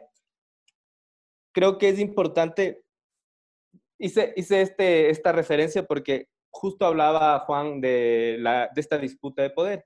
Entonces quiero dejar en, en, en, a, a, su investigación, a su, a su modo de ver, unas preguntas, entonces de ahí es como, está relacionada la caída del petróleo también en este justo entonces, todo, todo tiene ahí un, creo que hay que también darle un chance de pensar a esta teoría conspirativa y hay que, sí puedes irte un rato, ir pensando ahí qué está pasando, qué hay detrás del poder, quién está tomando la decisión, quién está ejerciendo el poder, quién tiene el poder y también quién es el mayor consumidor de energía en el mundo, quién tiene las mayores reservas y esas cosas son preguntas que debemos irnos haciendo, ¿no? No quiero resolverlas, pero es como para dejarla en, el, en, tela de, de, juicio y de que puedan investigar también un poco. Otra, otra de las cosas, en, adivinen cuál es la, primera ciudad del mundo con 5G. Es Wuhan, la primera. Eh, y ahí vemos esta relación de toda la, vulnerabilidad ambiental que existe cuando están entrando tecnologías. Estaba leyendo unas cosas sobre electrificación de la Tierra y cómo un montón de, de enfermedades están relacionadas a esta electrificación y cuánta generación de virus.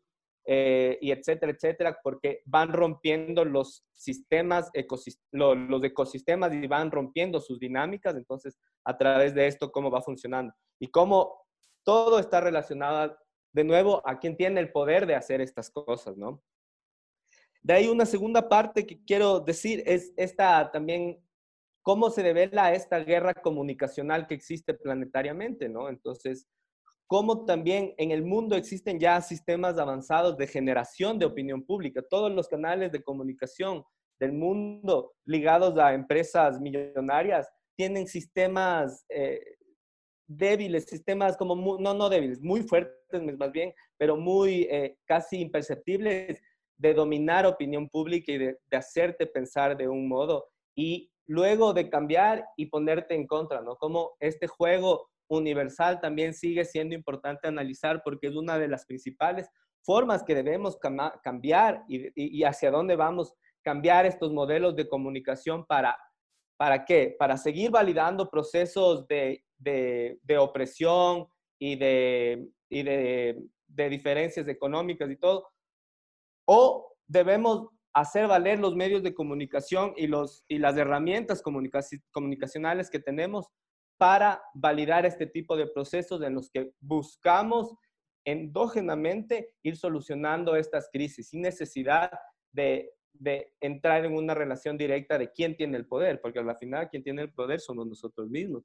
Entonces, desde ahí quiero partir a otro punto, que es las decisiones políticas y cómo estos procesos de decisiones políticas de las diferentes ciudades que han, que han tomado también develan las intenciones políticas y de quién, o sea, las decisiones políticas develan sus intenciones, o sea, a ver quién está como de alguna manera, de alguna manera todavía pensando en el, en el fin económico cuando nos están vislumbrando con una pandemia y nos están poniendo en paranoia todos y, y si es que es una paranoia tan grande de que nos vamos a enfermar, ¿por qué siguen tomando decisiones económicas? O sea, es, esto es humano, ¿no? Entonces aquí, es, aquí en Ecuador el ejemplo más claro es cómo decidieron pagar la deuda externa. O sea, la deuda externa fue, ¿por qué tomaron la, la, decisión de pagar la deuda externa el gobierno nacional?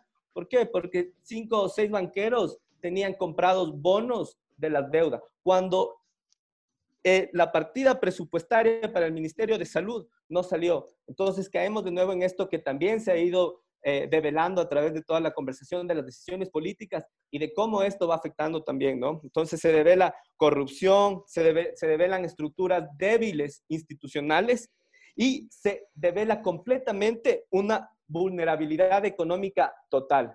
Además de, de todas las vulnerabilidades sociales que, que ya como lamentablemente por ser Latinoamérica la hemos, las hemos heredado, ¿no? Entonces, Ahí cito a todos los discos de Rubén Blades que hablan de, estas diferencias sociales. Por favor, escuchen Tritense, Rubén Blades.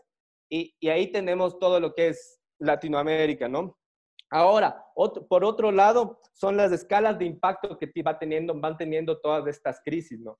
Entonces, si nos vamos a una escala de impacto que es la del barrio o la de la ciudad, vamos ciudad, barrio, eh, vemos que la vulnerabilidad pudo haber desaparecido en los años 70.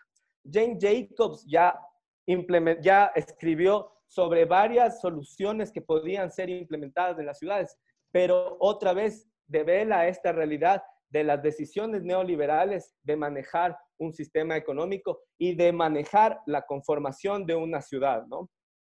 Entonces, partiendo de esto también vamos a que la ciudad, las estructuras necesitamos sistemas locales. Tenemos, eh, los sistemas locales son necesarios. Ahora, si había 10 tienditas en el barrio, debemos saber que de alguna manera las 10 tienditas en el barrio tienen que juntarse, asociarse y pensar que pueden los 10 pensar de mejor manera para distribuir a todo el barrio. Y eso es algo que necesariamente tenemos que ir pensando. Y eso no, no nace solamente de la, de, la, de, de del Estado, de quien está tomando decisiones, sino nace también de cómo podemos ir conformando y cómo podemos seguir conociendo al vecino.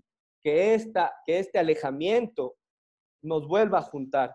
Ahí, ahí por ahí hay una, hay, no sé si han escuchado del dilema del erizo, que no puedes vivir tan cerca de alguien porque si no te, te pincha y si con el erizo se pincha o, y si es que está muy lejano le da frío, entonces llega un punto en el que tenemos que vivir y coexistir y la coexistencia es necesaria en, un, en una ciudad. ¿Cómo nos alejamos? ¿Cómo vivimos tan cerca y nos alejamos del vecino porque, por, ¿por qué? Porque incluso porque me sacó la lengua algún día, ¿no? Entonces, por ahí va. Eh, también tenemos que trabajar en la disminución de la vulnerabilidad ecosistémica. Nos está dando una oportunidad de fortalecer los, los ecosistemas, de entender cuán vulnerables son y tenemos otro macro de llegar a la gente que no entendía realmente y no estaba vinculada a este proceso de educación ambiental. Entonces, ahorita también tenemos esta oportunidad de fortalecer los sistemas de educación ambiental para socializar y para visibilizar la vulnerabilidad de los ecosistemas, ¿no? Otra de las cosas que es mega importante es la transición energética. Debemos de alguna u otra manera eh, nacionalizar nuevamente, porque en, algún, en, muchos países ya es nacionalizada la energía eléctrica, pero nacionalizar la energía eléctrica no significa seguir pagando megaproyectos de hidroeléctricas, etcétera, etcétera, sino significa tener sistemas locales de conexión permanente y adecuada para barrios y para las ciudades. Y por último, quiero, eh, con esto enmarcando, quiero hacer un, un, análisis y una reflexión sobre la resiliencia. Eh, yo trabajo temas de sistemas agroalimentarios y siempre hago esta relación y siempre hago este ejemplo, y es que Cuba tiene alrededor de, La Habana, Cuba tiene alrededor, en cuanto a sistemas alimentarios, ¿no? Tiene una, una resiliencia de aproximadamente seis meses. Si tiene alguna catástrofe, puede aguantar sin ser, eh, puede aguantar durante seis meses alimentándose per se y siendo autosuficiente. El promedio de la ciudad latinoamericana restante es de seis días. Si es que nosotros tenemos un corte total de, paso de alimentos, a los seis días ya estamos viendo saqueos totales. O sea, es increíble cómo es necesario trabajar en esa resiliencia y en los procesos eh, eh, de, de, desarrollo cercano, de desarrollo alimenticio, de desarrollo de, de, incluso de economías de evitar transacciones monetarias y crear más transacciones barriales, transacciones eh, de intercambio que van más allá del dinero, sino yo te puedo prestar un servicio y tú me puedes prestar otro servicio y es lo que yo voy a evitar de gastar dinero. ¿Por qué? Porque en otras cosas sí tengo que gastar dinero. Entonces, devela esta necesidad de repensar la ciudad y de pensar también desde donde ya se ha venido teorizando desde los 70 y desde los 60. Entonces, por ahí quiero terminar con lo que decía la Cami, de que en, en Alemania ellos tienen esta, esta super capacidad productiva tecnológica de realizar las cosas. Nosotros como Latinoamérica tenemos la capacidad de crear sistemas locales eficientes desde la economía solidaria, desde la economía popular y desde la economía solidaria y desde el trabajo desde los barrios, desde crear soluciones endógenas conforme a lo que estamos viviendo y conforme a lo que podemos palpar de aquí a la esquina. Muchísimas gracias. Creo que es que no tengo tantas cosas que decir que yo mejor me quedo ya. Eh, voy a, en el momento voy a escribir y, no crean que esta va a ser la última reunión para hablar. Eh, Jime quería hacer una pregunta muy directa em, a Daniel, no supongo.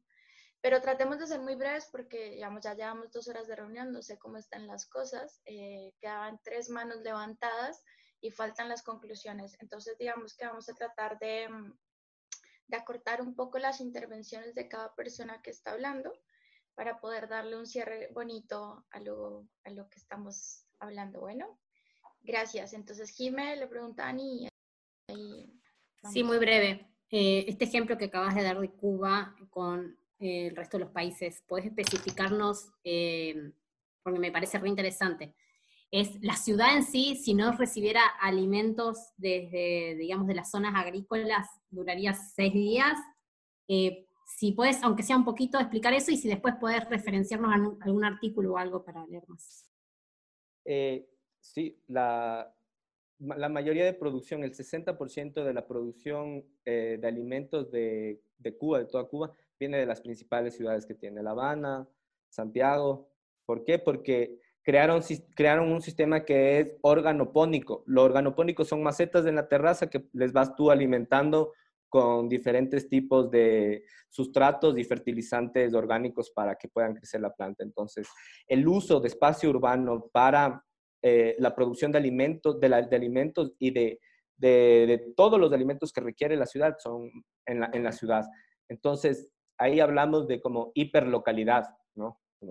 Es, es, una producción hiperlocal que está abasteciendo directamente. Entonces, si me cierran las carreteras, no importa, porque yo sé que en la terraza del vecino de, del, del hacer, ¿eh, mi hermano, le van a, me puedo ir a conseguir mis vegetales o lo que yo necesite, incluso en producción de gallinas, en producción de animales de, de, de granja, así como pequeños tienen, están muy, muy, muy bien. Incluso este sistema, este, este tema de los médicos, ¿no? los médicos cubanos llegando, aunque también termina cayendo en, todo lo propagandístico de la política, pero sigue siendo una realidad y, no podemos negarnos a eso. Entonces, ¿cuándo realmente vale algo que me está ofreciendo Cuba? Y como siempre, cualquier cosa, Cuba, alguien mencionaba antes, está relacionado al socialismo, entonces, porque está relacionado al, socialismo, no vale, aunque sea una solución muy real, ¿no? Hola con todos nuevamente. Eh, nada, básicamente mi aportación va un poco en función de lo que decía Daniel, ¿no? Hablaba él de eh, cómo vamos siempre de lo macro a lo micro, la idea de ciudad, barrio, vivienda si es que ya nos metemos eh, precisamente en, el, en, el, habitar de una vivienda, cómo estas nuevas dinámicas han cambiado la forma de ver los espacios internos de una vivienda, ¿no? O sea, cómo hemos concebido la vivienda de tal manera, lo digo cómo hemos concebido porque desde mi profesión, la arquitectura, eh, tú tienes que tomar en cuenta ciertas necesidades que con el paso de los años y por todo el sistema de globalización y el tema de capitalismo y de abaratar costos, y de la construcción masiva y la construcción en la altura, hemos obviado temas tan importantes como la iluminación, la ventilación, que de una u otra forma también dan eh, higiene al interior de cada una de las viviendas. Eso por un lado, y por el otro, cómo las dinámicas cambian el programa arquitectónico, digamos, de, y funcional de un espacio. Eh, algo que ya habíamos comentado en, en otros foros, el tema de, eh, de aquí en adelante las viviendas se pensarán de la misma manera, es decir, eh, ¿cuál es tu proceso al llegar a tu casa? ¿Qué haces en el momento en el que tú llegabas a tu casa hace 15 días? ¿Qué haces ahora al llegar a tu casa? Entonces, claro, por ejemplo, ahora tú qué haces? Llegas eh, y te lavas las manos. Entonces, es como, lo digo desde mis conocimientos, romper un paradigma también y entender que las viviendas ahora ya no son espacios dormitorio, sino que son espacios que se habitan. Eh, probablemente muchos de nosotros no pasábamos más que las noches en nuestras viviendas y claro, es normal sentir que ahora no, sentimos que nuestras necesidades son cubiertas como recibir iluminación natural, tener sol, es algo que yo personalmente lo estoy viviendo acá en Barcelona. Eh, es, es, algo tan básico, pero es algo que no siempre eh, lo tomas en cuenta y no lo crees necesario hasta cuando te pasan este tipo de cosas, ¿no? Eh, otro de los temas em, también quería eh, comentar es acerca de la importancia de los espacios públicos, ¿no? Y, bueno, sí, los espacios públicos ahora se han vuelto tan necesarios, tan queridos, tan añorados, digamos por así decirlo, porque no podemos estar en ellos. Entonces, cuáles son ahora nuestros espacios públicos, un tema que también ya hemos debatido. Em, los espacios públicos ahora son los de nuestras viviendas. Nuestros espacios privados son nuestras habitaciones, pero ahora nuestros espacios públicos son los espacios y áreas comunes de un departamento en un espacio privado, ¿no? Entonces, cómo las dinámicas empiezan a cambiar y cómo vamos a percibir eh, en adelante la utilización de los espacios públicos y qué tan importante es involucrar a otros actores, como en este caso, como hemos visto a lo largo de esta conversación, el tema de las personas que son mucho más vulnerables, ¿no? Y, bueno, evidentemente este es un trabajo que se tiene que hacer muchísimo con la participación de, de, los actores dentro de la planificación urbana. La participación ciudadana es fundamental, yo creo, en estos casos.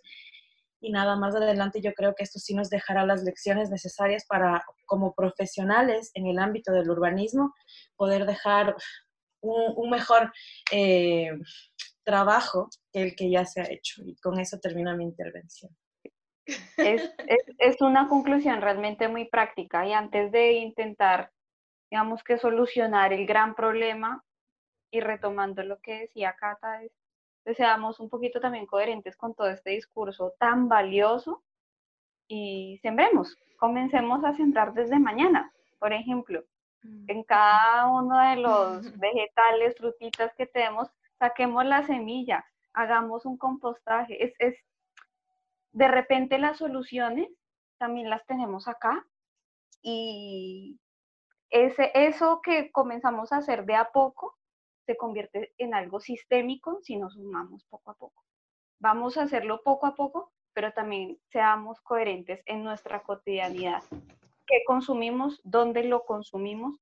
¿Qué definitivamente tenemos que comprar? ¿Qué no tenemos que comprar? Pero sembremos, sembremos mañana, por favor, ya. Gracias. Eh, ¿Ya? Fue muy corta. Sí, o sea, no, yo quiero decir más, cosas, pero ya veamos. Gracias. Otro día hablamos.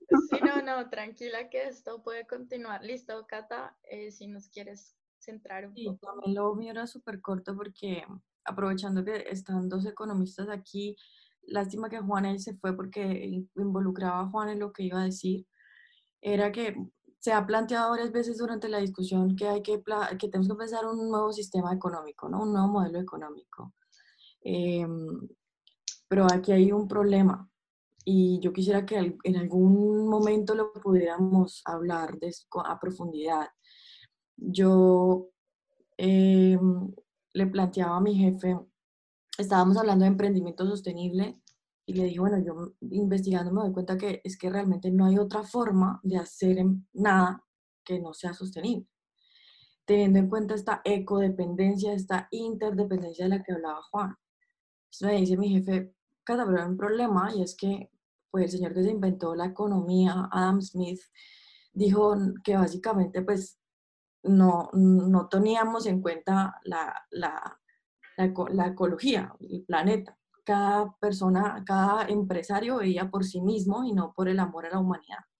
Entonces, básicamente, y ese señor dijo eso como por allá en 1770, que me digan aquí los economistas. Eh, es verdad. Ah, bueno, ah, no se equivocó. Entonces, yo digo, mire, a mí, mi pasión siempre fue la política, pero estudiando me, me fui para la economía y ahora estoy leyendo economía muchísimo y yo quisiera que todos nos involucráramos más en este tema de la economía, porque si uno va a buscar qué estudia la economía, estudia, a ver, aquí ya lo busqué, dice, estudia la forma de administrar los recursos disponibles para satisfacer las necesidades humanas con recursos limitados. Ya nuestros, los recursos son el aire, el agua, la tierra, las semillas, la comida, y nosotros, nosotros no, no, no hemos hecho como, nunca hemos contado, o las grandes empresas o el empresario normal, común y corriente, no piensan lo que nosotros estamos hablando aquí hoy. ¿Sí? No. Entonces, mi llamado es simplemente un, involucrémonos en este asunto también, para poder hacer ese cambio. Así como Caro nos está llamando a sembrar mañana, pues yo termino con involucrémonos en este asunto de la empresa y la economía, que básicamente nos, nos, nos, nosotros no queremos saber nada de eso, pero eso nos, nos rige la vida. Estamos atrapados en esto. Esto. Gracias, Guadalupe. Ha alzado la mano, no sé, Guadalupe. Sí, como también para cerrar y como para que podamos tener acciones concretas desde cada uno. Yo creo que este, más o menos así sumando lo que estaban diciendo recién las chicas, es eh, que podamos tener, eh, ser consumistas más conscientes y, comenzar a plantearnos también las cosas que consumimos, de dónde vienen, este, como, y de, poder comprar, eh, saber de comprarle directamente al productor, porque ya hay redes que están funcionando, es eh, fomentar esas redes, promover yendo y hacerlas visibles entre conocidos, siempre, digamos, eh, poder comprar a saber a amigos que están en algún emprendimiento. em, y así también sabemos el origen de las cosas que estamos comprando, por ahí sí no las podemos producir, que está bien, está buenísimo, me parece re bueno eso de que si uno pueda producir, plantar las semillas y poner las manos en la tierra, esto también me parece bien. Y también eh, de acuerdo a los desechos que estamos generando. Entonces, si también todas las cosas que vienen envueltas en plásticos y como reducir ese consumo de plásticos y poder hacerlo más cosas caseras, creo que también es algo que podríamos generar y que por ahí que, que cada uno pueda promover desde su espacio y hacer todo un sistema cooperativo, digamos, que para transmitirlo, para que se vaya pasando la voz. Ok. Gracias, Guadalupe. No sé si te corté o, o ya está. No, no, no, es eso. Gracias. No, gracias, gracias a ti. Alejandro quería hablar. Sí, ahí, ¿me escuchan? Sí. Vale. Eh, conectando un poquito con lo que, lo que decía Cata del emprendimiento sostenible, digamos, desde el ámbito de la economía, y más que desde la economía, desde el de hacer empresa, desde como joven te enseñan a que tenés que fluctuar en tu dinero para desarrollar una empresa sostenible en el tiempo. Y es ahí donde, donde hablo un, término importante y determinante que es la economía solidaria. Es solamente como no me baso en hacer mi riqueza propia, sino desde mis competidores, mis proveedores y otros pues, integrantes de la misma economía, cómo los todos nos fomentamos para un bien común. Y desde ahí también conecto con lo que decía Daniel, donde hablaba de lo micro hacia lo macro, desde el barrio, desde las tiendas, desde la zona, desde la ciudad, porque es como conectamos a esas personas que no tienen de pronto un, una plataforma rígida para hacer un cambio en su proceso. O sea, si hablamos de las tiendas, es la tienda de barrio esperando a que vengan a comprarme y listo. Y en estos momentos nos damos cuenta de que donde una plataforma integre esas tiendas a nivel local o zonal, por así decirlo, sería supremamente inteligente y funcional para el momento que estamos viviendo en estos momentos. Y ahí conectamos también con el tema logístico. Es cómo desarrollamos una plataforma robusta y sólida para esos desarrolladores o para esos agricultores que, digamos, viven en su finca, viven de eso y que hacen con lo que les sobra, qué hacen, a quién se lo venden, cómo lo venden, cómo lo distribuyen. Y es ahí donde los emprendedores, los de desarrolladores de empresas tenemos que aportar para que esas personas se conecten con lo que estamos viviendo, así mismo para el futuro. Volver a, lo, a, las bases y volver a las bases de sembrar, ¿no? Creo que eso es primordial y creo que desde ahí nace una nueva reflexión personal. No tenemos que irnos a leer a Cissé, a Foucault, a todos. Necesitamos tener una semilla y ahí tú emocionalmente vas creando otro proceso personal. Entonces, desde ahí ya vamos guiándonos hacia qué queremos. Podemos, sí, estar viviendo en este edificio, puedo estar frente a una computadora, pero vuelve a las raíces y no importa cuán millennial, cuán tecnificado, tecnologizado seas, puedes sembrar y eso es básico. Segundo, con respecto a lo de hacer empresa, creo que es necesariamente, pero aquí nace una pregunta para mí. ¿Queremos ser millonarios con empresas? ¿Queremos realmente ahora ser millonarios? Porque tal vez teniendo una empresa que su impacto es completamente local y que yo con mis 40 clientes de aquí, de mis cuatro manzanas a la redonda, ya puedo vivir bien, puedo ir al cine, puedo tomarme una cerveza con mis amigos, etcétera, etcétera. Creo que estamos tranquilos. O sea, es de entender también que sí queremos hacer empresa con, con ciertos fines, sí queremos revolucionar la economía, revolucionar los emprendimientos y revolucionar todo esto, pero debe salirse de este enfoque del es que yo quiero ser millonario y etcétera, etcétera, etcétera. Creo que tenemos que irnos un poco más al, al, lado de, sí, yo voy a hacer una empresa, pero ¿por qué? Porque encuentro cuatro personas en el barrio que están en las mismas que yo y están dispuestos a eso y podemos generar para los cinco para mantenernos bien, moviendo la economía aquí en, el, en lo local. Quiero, no sé si repetí o redundé un poco en lo que ya había dicho antes, pero me gustó lo que dijo Catalina y me gustó lo que dijo Caro, entonces por ahí sí, por supuesto que sí, no, no, no tenemos que desprendernos de la economía y de, y de ese tipo de economía, pero las escalas son las que nos van a dirigir a nuevos sistemas más eficientes y sobre todo que nos permitan ganar a todos y, que, y disminuir brechas más que todo, porque, porque ya planteas otro sistema con respecto a ciertos barrios pobres y todo, entonces ya vas generando otra dinámica de, de socializar estos temas también, ¿no? Me gusta como todas las ideas poder bajarlas a, cosas concretas, acciones concretas. Em, me parece que acá hay como un consenso de devolver a las bases y de, lo tan simple como lo es la alimentación. Si bien yo trabajo en temáticas de transporte, también está ¿no? relacionado, porque cómo se transporta la comida, cómo se transporta la basura que generamos, de dónde viene la comida, a veces recorren miles y miles de kilómetros las cosas que compramos. Entonces, em, yo tengo una propuesta, me gustaría que de acá, digamos, salgan eh, propuestas concretas, ojalá haya como acuerdo para eso. Eh, me gustó la idea de plantar la semilla, pero como yo trabajo mucho con ciudadanía, me gusta también la idea de plantar semillas para otras personas. Con Lola pasó algo muy lindo que antes de esta reunión hablamos de plantar la semilla, así que eso se está, literal, hablamos de plantar la semilla en otras personas.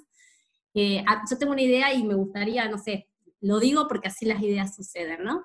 En lo que yo a empezar a hacer ahora, eh, después de, seguramente mañana, empezar a hacer germinar semillas en mi casa, para cuando esto pase poder llevárselas a mis vecinos con una explicación en palabras simples de por qué, digamos, deberíamos tener todas las personas en nuestras casas eh, la posibilidad de, no sé, capaz que con una o dos plantas de tomates no nos vamos a abastecer, pero como empezar a, tener esa idea y que empiece a germinar esa idea en nuestras casas. Eh, y empezar a tener incidencia en nuestros barrios, ¿no? Eh, eh, me parece que es súper lindo y que nuestros hijos vean cómo, o no, si no tenemos hijos, nuestros vecinos más chicos, eh, vean cómo se puede, uno se puede alimentar y valorar el alimento que viene de nuestras propias manos. Así que me parecería muy lindo si podría salir una campaña aquí, o sea, que podamos crear en conjunto una campaña y replicarla cada uno en nuestros barrios y en nuestro lugar de incidencia. Jimé, súper bello. Gracias. Lau, eh, tu conclusión, intervención. Hola, eh, bueno, pues escuchándolos a todos y todas, em, se me venía a la cabeza algo que aprendí cuando estaba estudiando administración ambiental y es un término que nos... ¿Ahí me escuchan bien? ¿Se escucha bien? Perfecto, sí. Bueno, veíamos una materia que se llamaba economía ambiental y lo que buscábamos hacer en esa materia era ver cuánto eh, nos costaba o le costaba a la ciudad o le costaba a una empresa em, un daño en el medio ambiente a través de unos indicadores externos al, digamos, a, a ese medio ambiente. Por ejemplo, cuánto le costaba a un municipio que el río del municipio estuviera em, contaminado. Entonces, la manera en la que se hacía, digamos, esos, esos cálculos o la manera en la que nos enseñaron a hacerlo de alguna forma fue, em, por ejemplo, viendo cuál era el gasto, digamos, en, en, salud y cuáles eran las consecuencias que tenían eh, y cuáles eran los gastos que había, digamos, externos a que un río, por ejemplo, estuviera contaminado. Eh, y les, les comento un poco el ejercicio que hice para esa clase fue justamente em, sacar más o menos la huella, la huella ecológica, por decirlo así, la huella de carbono que tenía la ciudad de Cali y cuánto costaría eh, pagar esa, esa huella de carbono. Y en realidad pagarlo era, era eh, relativamente económico para la ciudad, pero el punto no era ese, el punto era que los bonos verdes eran muy económicos también. Entonces, bueno, traigo eso como el comentario porque me parecería también importante que, hiciéramos esos ejercicios de empezar a analizar, eh, digamos, cuánto nos está costando y también porque se entiende y se está hablando ahorita mucho de economía y se entiende en esos términos, muchas de las cosas que, están ocurriendo ahora se entienden en términos de cuánto cuesta, eh, digamos, con dinero. Eh, cuánto nos ha costado esta, este, este, em, esta situación actual. Como combinar esas dos cosas, que es un poco lo que se hacía en la carrera. Combinar, en este caso, la administración, la economía, también con, con los recursos naturales, con el medio ambiente. Es eso. Gracias, Lau. Eh, Lina. Eh, hola, ¿se escucha bien? Sí, perfecto. Eh, bueno, Eh, me parece que todo lo que se ha discutido ha sido muy interesante. Eh, también concuerdo con Lau, con lo que acaba de decir en términos de cómo pensarnos y estudiarnos pues todo lo que sería eh, el, el, empezar a generar también o empezar a tener unas plantaciones desde el hogar o como para un consumo más propio, ¿no? Digamos que en mi casa se ha hecho un poco ese ejercicio. Mi hermano es biólogo y hemos empezado a, a sembrar plantas eh, aromáticas. Eh, ha funcionado y, creo que en esa vía eh, es necesario como que, y lo digo más como en, en, términos de lo que yo estoy estudiando, como que empecemos a generar y a plantearnos otro tipo de estrategias comunicacionales, ¿no? Que apoyen como todas estas propuestas que tenemos eh, porque en estos momentos es como muy fundamental, ¿no? Los medios se están moviendo impresionantemente y pues eh, también es, es, bueno como empezar a generar otro tipo de narrativas a través de estos. Eso como una cosa primera. También quisiera decir que mm, eh, también tenemos que repensarnos nuestros estilos de vida.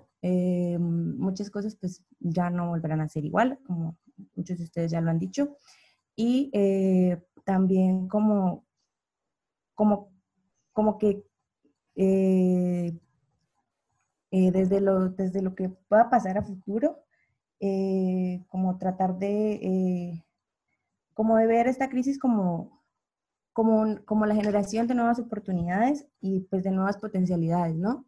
Como que lo que ya no pudo ser, ver cómo se va a transformar y cómo se va a mejorar.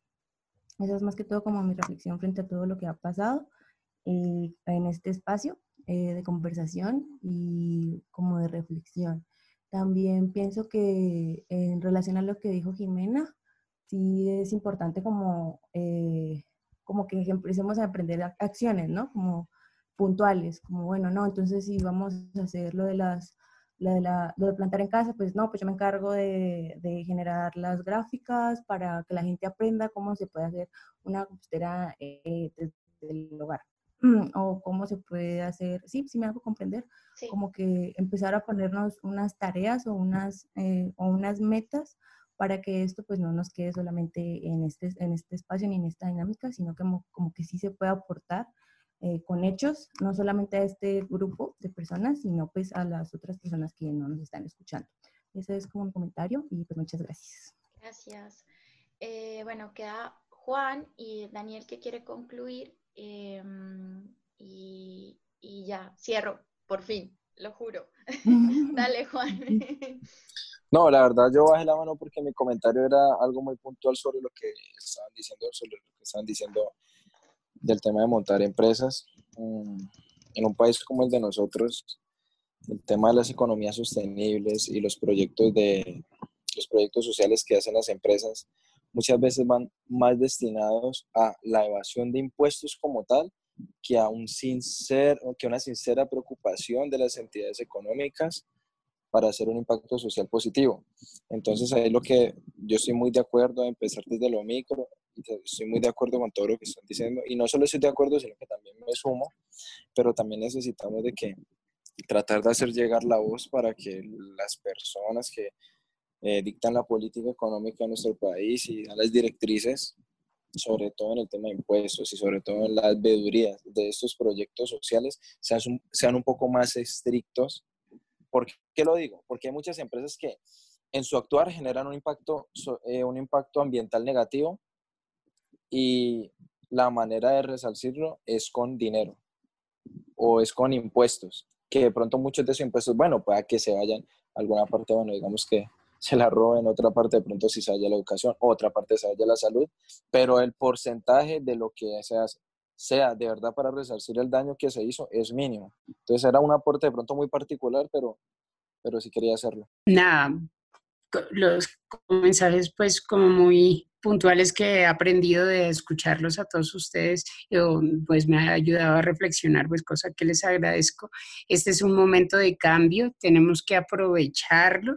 Eh, hay una palabra que me gusta mucho, que, o por tu crisis, sí, una crisis gigante, pero pues tenemos que saber aprovechar esta oportunidad para cambiar las cosas que venían mal y aprender pues de todos nuestros errores. Creo que es una gran oportunidad para la integración eh, a nivel de, a, todo nivel, o sea, a nivel de las ciudades, a nivel de las regiones, a nivel de los países, incluso entre los países. Si bien en Latinoamérica muchas veces el proyecto de integración ha, sido tan difícil pues de, de lograr, creo que este es un momento nuevamente para tomar, em, para retomar retomar las cosas positivas de la integración y de, las, de la creación de redes de desarrollo. Yo creo que pues este es un bonito ejemplo de que esas son, eso es algo que se puede lograr. Em, lo otro es la relación pues del ser humano con el medio ambiente, que obviamente esto del ejemplo de los delfines y ello, pues no es, la, no es lo mejor, o sea, claramente pues que aparezcan delfines en Venecia, sino que nos debe hacer, nos debe eh, nos llama la atención pues para, para, decirnos que algo está pasando, algo estamos haciendo mal. Eh, y pues es un momento en que tenemos que de, que tenemos que cambiar, que tenemos que, que, aprender para no seguir cometiendo pues los mismos errores y permitir esa coexistencia con el medio ambiente que eh, nosotros podemos pasar y el medio ambiente se va a recuperar. Pero mm, si nosotros seguimos en esta cultura de depredación del medio ambiente, pues vamos a terminar destruyéndonos es a nosotros mismos y delante llevándonos un poco de especies. Y finalmente, pues respecto a, lo mío, pues que es la, la, medicina y la salud pública, pues tenemos que o sea, a revalorar ese, ese, esa importancia pues de, la, de los sistemas de salud pública todo el mundo, la investigación, eh, incluyendo pues la investigación de las enfermedades infecciosas y el fortalecimiento de, eh, de, los diferentes em, de los diferentes eslabones de la sociedad que son fundamentales para la supervivencia. Entonces nos hemos dado cuenta con esto que la salud es importante, la educación es importante, la investigación es importante, la producción de alimentos es importante, ¿sí? Eh, y son cosas que muchas veces pues son desfinanciadas y que, muchas veces hemos pasado por encima de ellas pensando como como en otras cosas. Listo, muchas gracias. Eh, bueno, antes, pues ya para terminar, muchas gracias a todos por el espacio, por estar, por compartir. Yo creo que, que algo que nos, que nos deja es estos aprendizajes un poco más cercanos de acuerdo a sus, a sus puntos de interés que me parecen completamente interesantes. Me gustó mucho lo que dijo Jimena casi al final cuando, cuando se refería al hecho de que también había que plantar ideas, que había que plantar proyectos. Y creo que esta crisis lo que nos hace es entender que, que estamos alejados incluso de nuestra misma comunidad, que nuestros mundos así nos hablemos desde lo macro, así nos hablemos desde las grandes teorías o desde las economías grandes. Creo que al final de cuentas el mundo, por lo menos mi mundo es desde donde me muevo en bicicleta o es donde convivo, donde existo. Y creo que en ese orden de ideas también tenemos que repensarnos esa forma de entender estas connotaciones que hemos aprendido a través de nuestras propias disciplinas, de nuestros propios esfuerzos y de nuestras propias labores, sobre todo a llevarlas. O sea, creo que hay algo importante y es entender esta cuestión de, de organizarse como comunidad que a veces no conocemos a la persona que vive al frente de, tu casa o al, o al, lado, entonces pues, me parece que eso es, eso es crucial, ¿no? Y yo sé que, digamos que esas perspectivas cambian, cambian mucho de acuerdo a, a la disciplina en la cual se está enunciando, pero al final de cuentas me parece que más allá de eso es un proyecto bastante importante entenderlo, generar este tipo de redes y sobre todo pues pensarnos un poco estas perspectivas aterrizadas que no hablen tampoco desde el privilegio, porque evidentemente estamos en un privilegio, de hecho, el estar aquí, el estar en Internet, el estar en, eh, con un conocimiento académico específico, ya no es de tener un privilegio, pues, y entonces tenemos que entender también que tenemos que involucrarnos en las luchas, incluso cuando, como lo decía ya, eh, creo que fue eh, Camila, si no estoy mal, Camila estaba, habló en, algún momento que me parece un poco interesante esta cuestión de, de entender que, por ejemplo, en Latinoamérica somos un, un lugar pluriverso, un lugar de diferentes identidades que, que convergen o que se conflictúan o que incluso explotan entre sí y que de alguna manera también nos encontramos en una lucha por esa identificación. Entonces es eso, también me parece que mucho de esto de los conceptos de economía ecológica o de o esta perspectiva económica de la ecología creo que también tiene mucho que ver y creo que también podemos aprender desde las comunidades indígenas, desde los conocimientos ancestrales. Creo que Latinoamérica y el mundo en, en, general debe aprender un poco también de estas perspectivas que han coexistido de alguna manera desde nuestro desconocimiento, desde la invisibilización que se ha generado bajo la perspectiva hegemónica de creación de conocimiento. Y pues eso, eh, me ha agradado mucho estar en un espacio tan interdisciplinar, la verdad. Eh, obviamente salir de las zonas de confort, pero, pero de alguna manera aprendemos todos. Entonces, muchas gracias. Gracias, Dani. Em, quiero agradecerles a todas y a todos por haber participado en este espacio, a quienes se tuvieron que ir porque evidentemente se nos dilató el tiempo y a quienes todavía permanecen porque podían eh, seguir en este espacio. Eh, digamos que una de las búsquedas principales de haber hecho este foro fue la misma interdisciplinariedad de la que habla Daniel y creo que se logró ver. Eh, gracias a su conversación, mi mente se ha calmado un poquito, no mucho. Eh, gracias por cada una de sus apreciaciones y sobre todo porque me quedo con dos cosas, ¿no? Eh, es un llamado a la calma, creo que a todas las personas que hemos hablado, porque nuestra vida es demasiado corta para poder cambiarlo todo lo que está mal. No sé si nos hemos dado cuenta y ha sido como un sinnúmero de, de problemáticas que hemos reconocido y que esas mismas problemáticas pues son muy difíciles de cambiarlas de la noche a la mañana y somos una generación que se está viendo en medio de un cambio de una coyuntura que es una oportunidad para que eso no vuelva a ser igual. Yo no me, imaginé que este año me fuera a levantar eh, y joder, estoy en medio de una pandemia a 9.000 kilómetros de mi casa que me está haciendo reflexionar toda la construcción de un mundo en el que yo pensé que todo estaba bien o que me habían dicho a mí que todo estaba bien. Y a medida que fui creciendo me di, me di cuenta que las cosas no eran como a mí me parecían desde lo muy personal.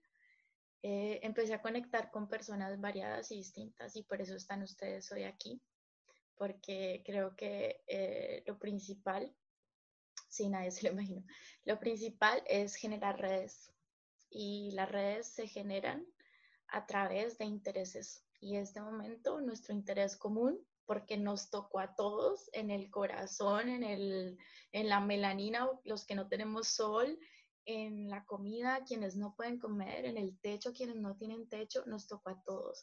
Y nos democratizó la problemática del mundo y ahí es donde creo que, que es un llamado como a la reflexión y entendernos en esto. Em, obviamente vamos a seguir hablando, yo les seguiré contando a ver qué más se nos ocurren, porque eh, queda muy enfática la necesidad de llevar esto a las otras personas que no nos escucharon y que no se toman el tiempo de escucharnos en estas mismas cosas. Eh, Lina decía algo que creo que es muy importante y es entender eh, la comunicación asertiva para enviar estos mensajes. Digamos que nosotros estamos sensibilizadas de alguna manera en estos procesos y eso hace que nos estemos hasta la una de la mañana hablando, de, pues para mí, a la una de la mañana hablando de lo que estamos hablando. Y, pero eso no significa que, que no, no podamos hacer las cosas diferentes. Entonces, vamos a hacer eh, se, me fueron dos ideas muy bonitas hoy, eh, sembrar y compartir. Tenemos que fortalecer los lazos comunitarios de quienes habitan cerca de nosotras. Hay una cosa y un suceso que ayer pasó y espero que con esto, eh, este ejemplo, pues porque me he callado mucho y ya quería hablar. Ayer estaba muy triste en, la terraza de, mi casa cuando se dieron las 8 de la noche y a las 8 de la noche se está aplaudiendo en España a todas las personas de, de la salud.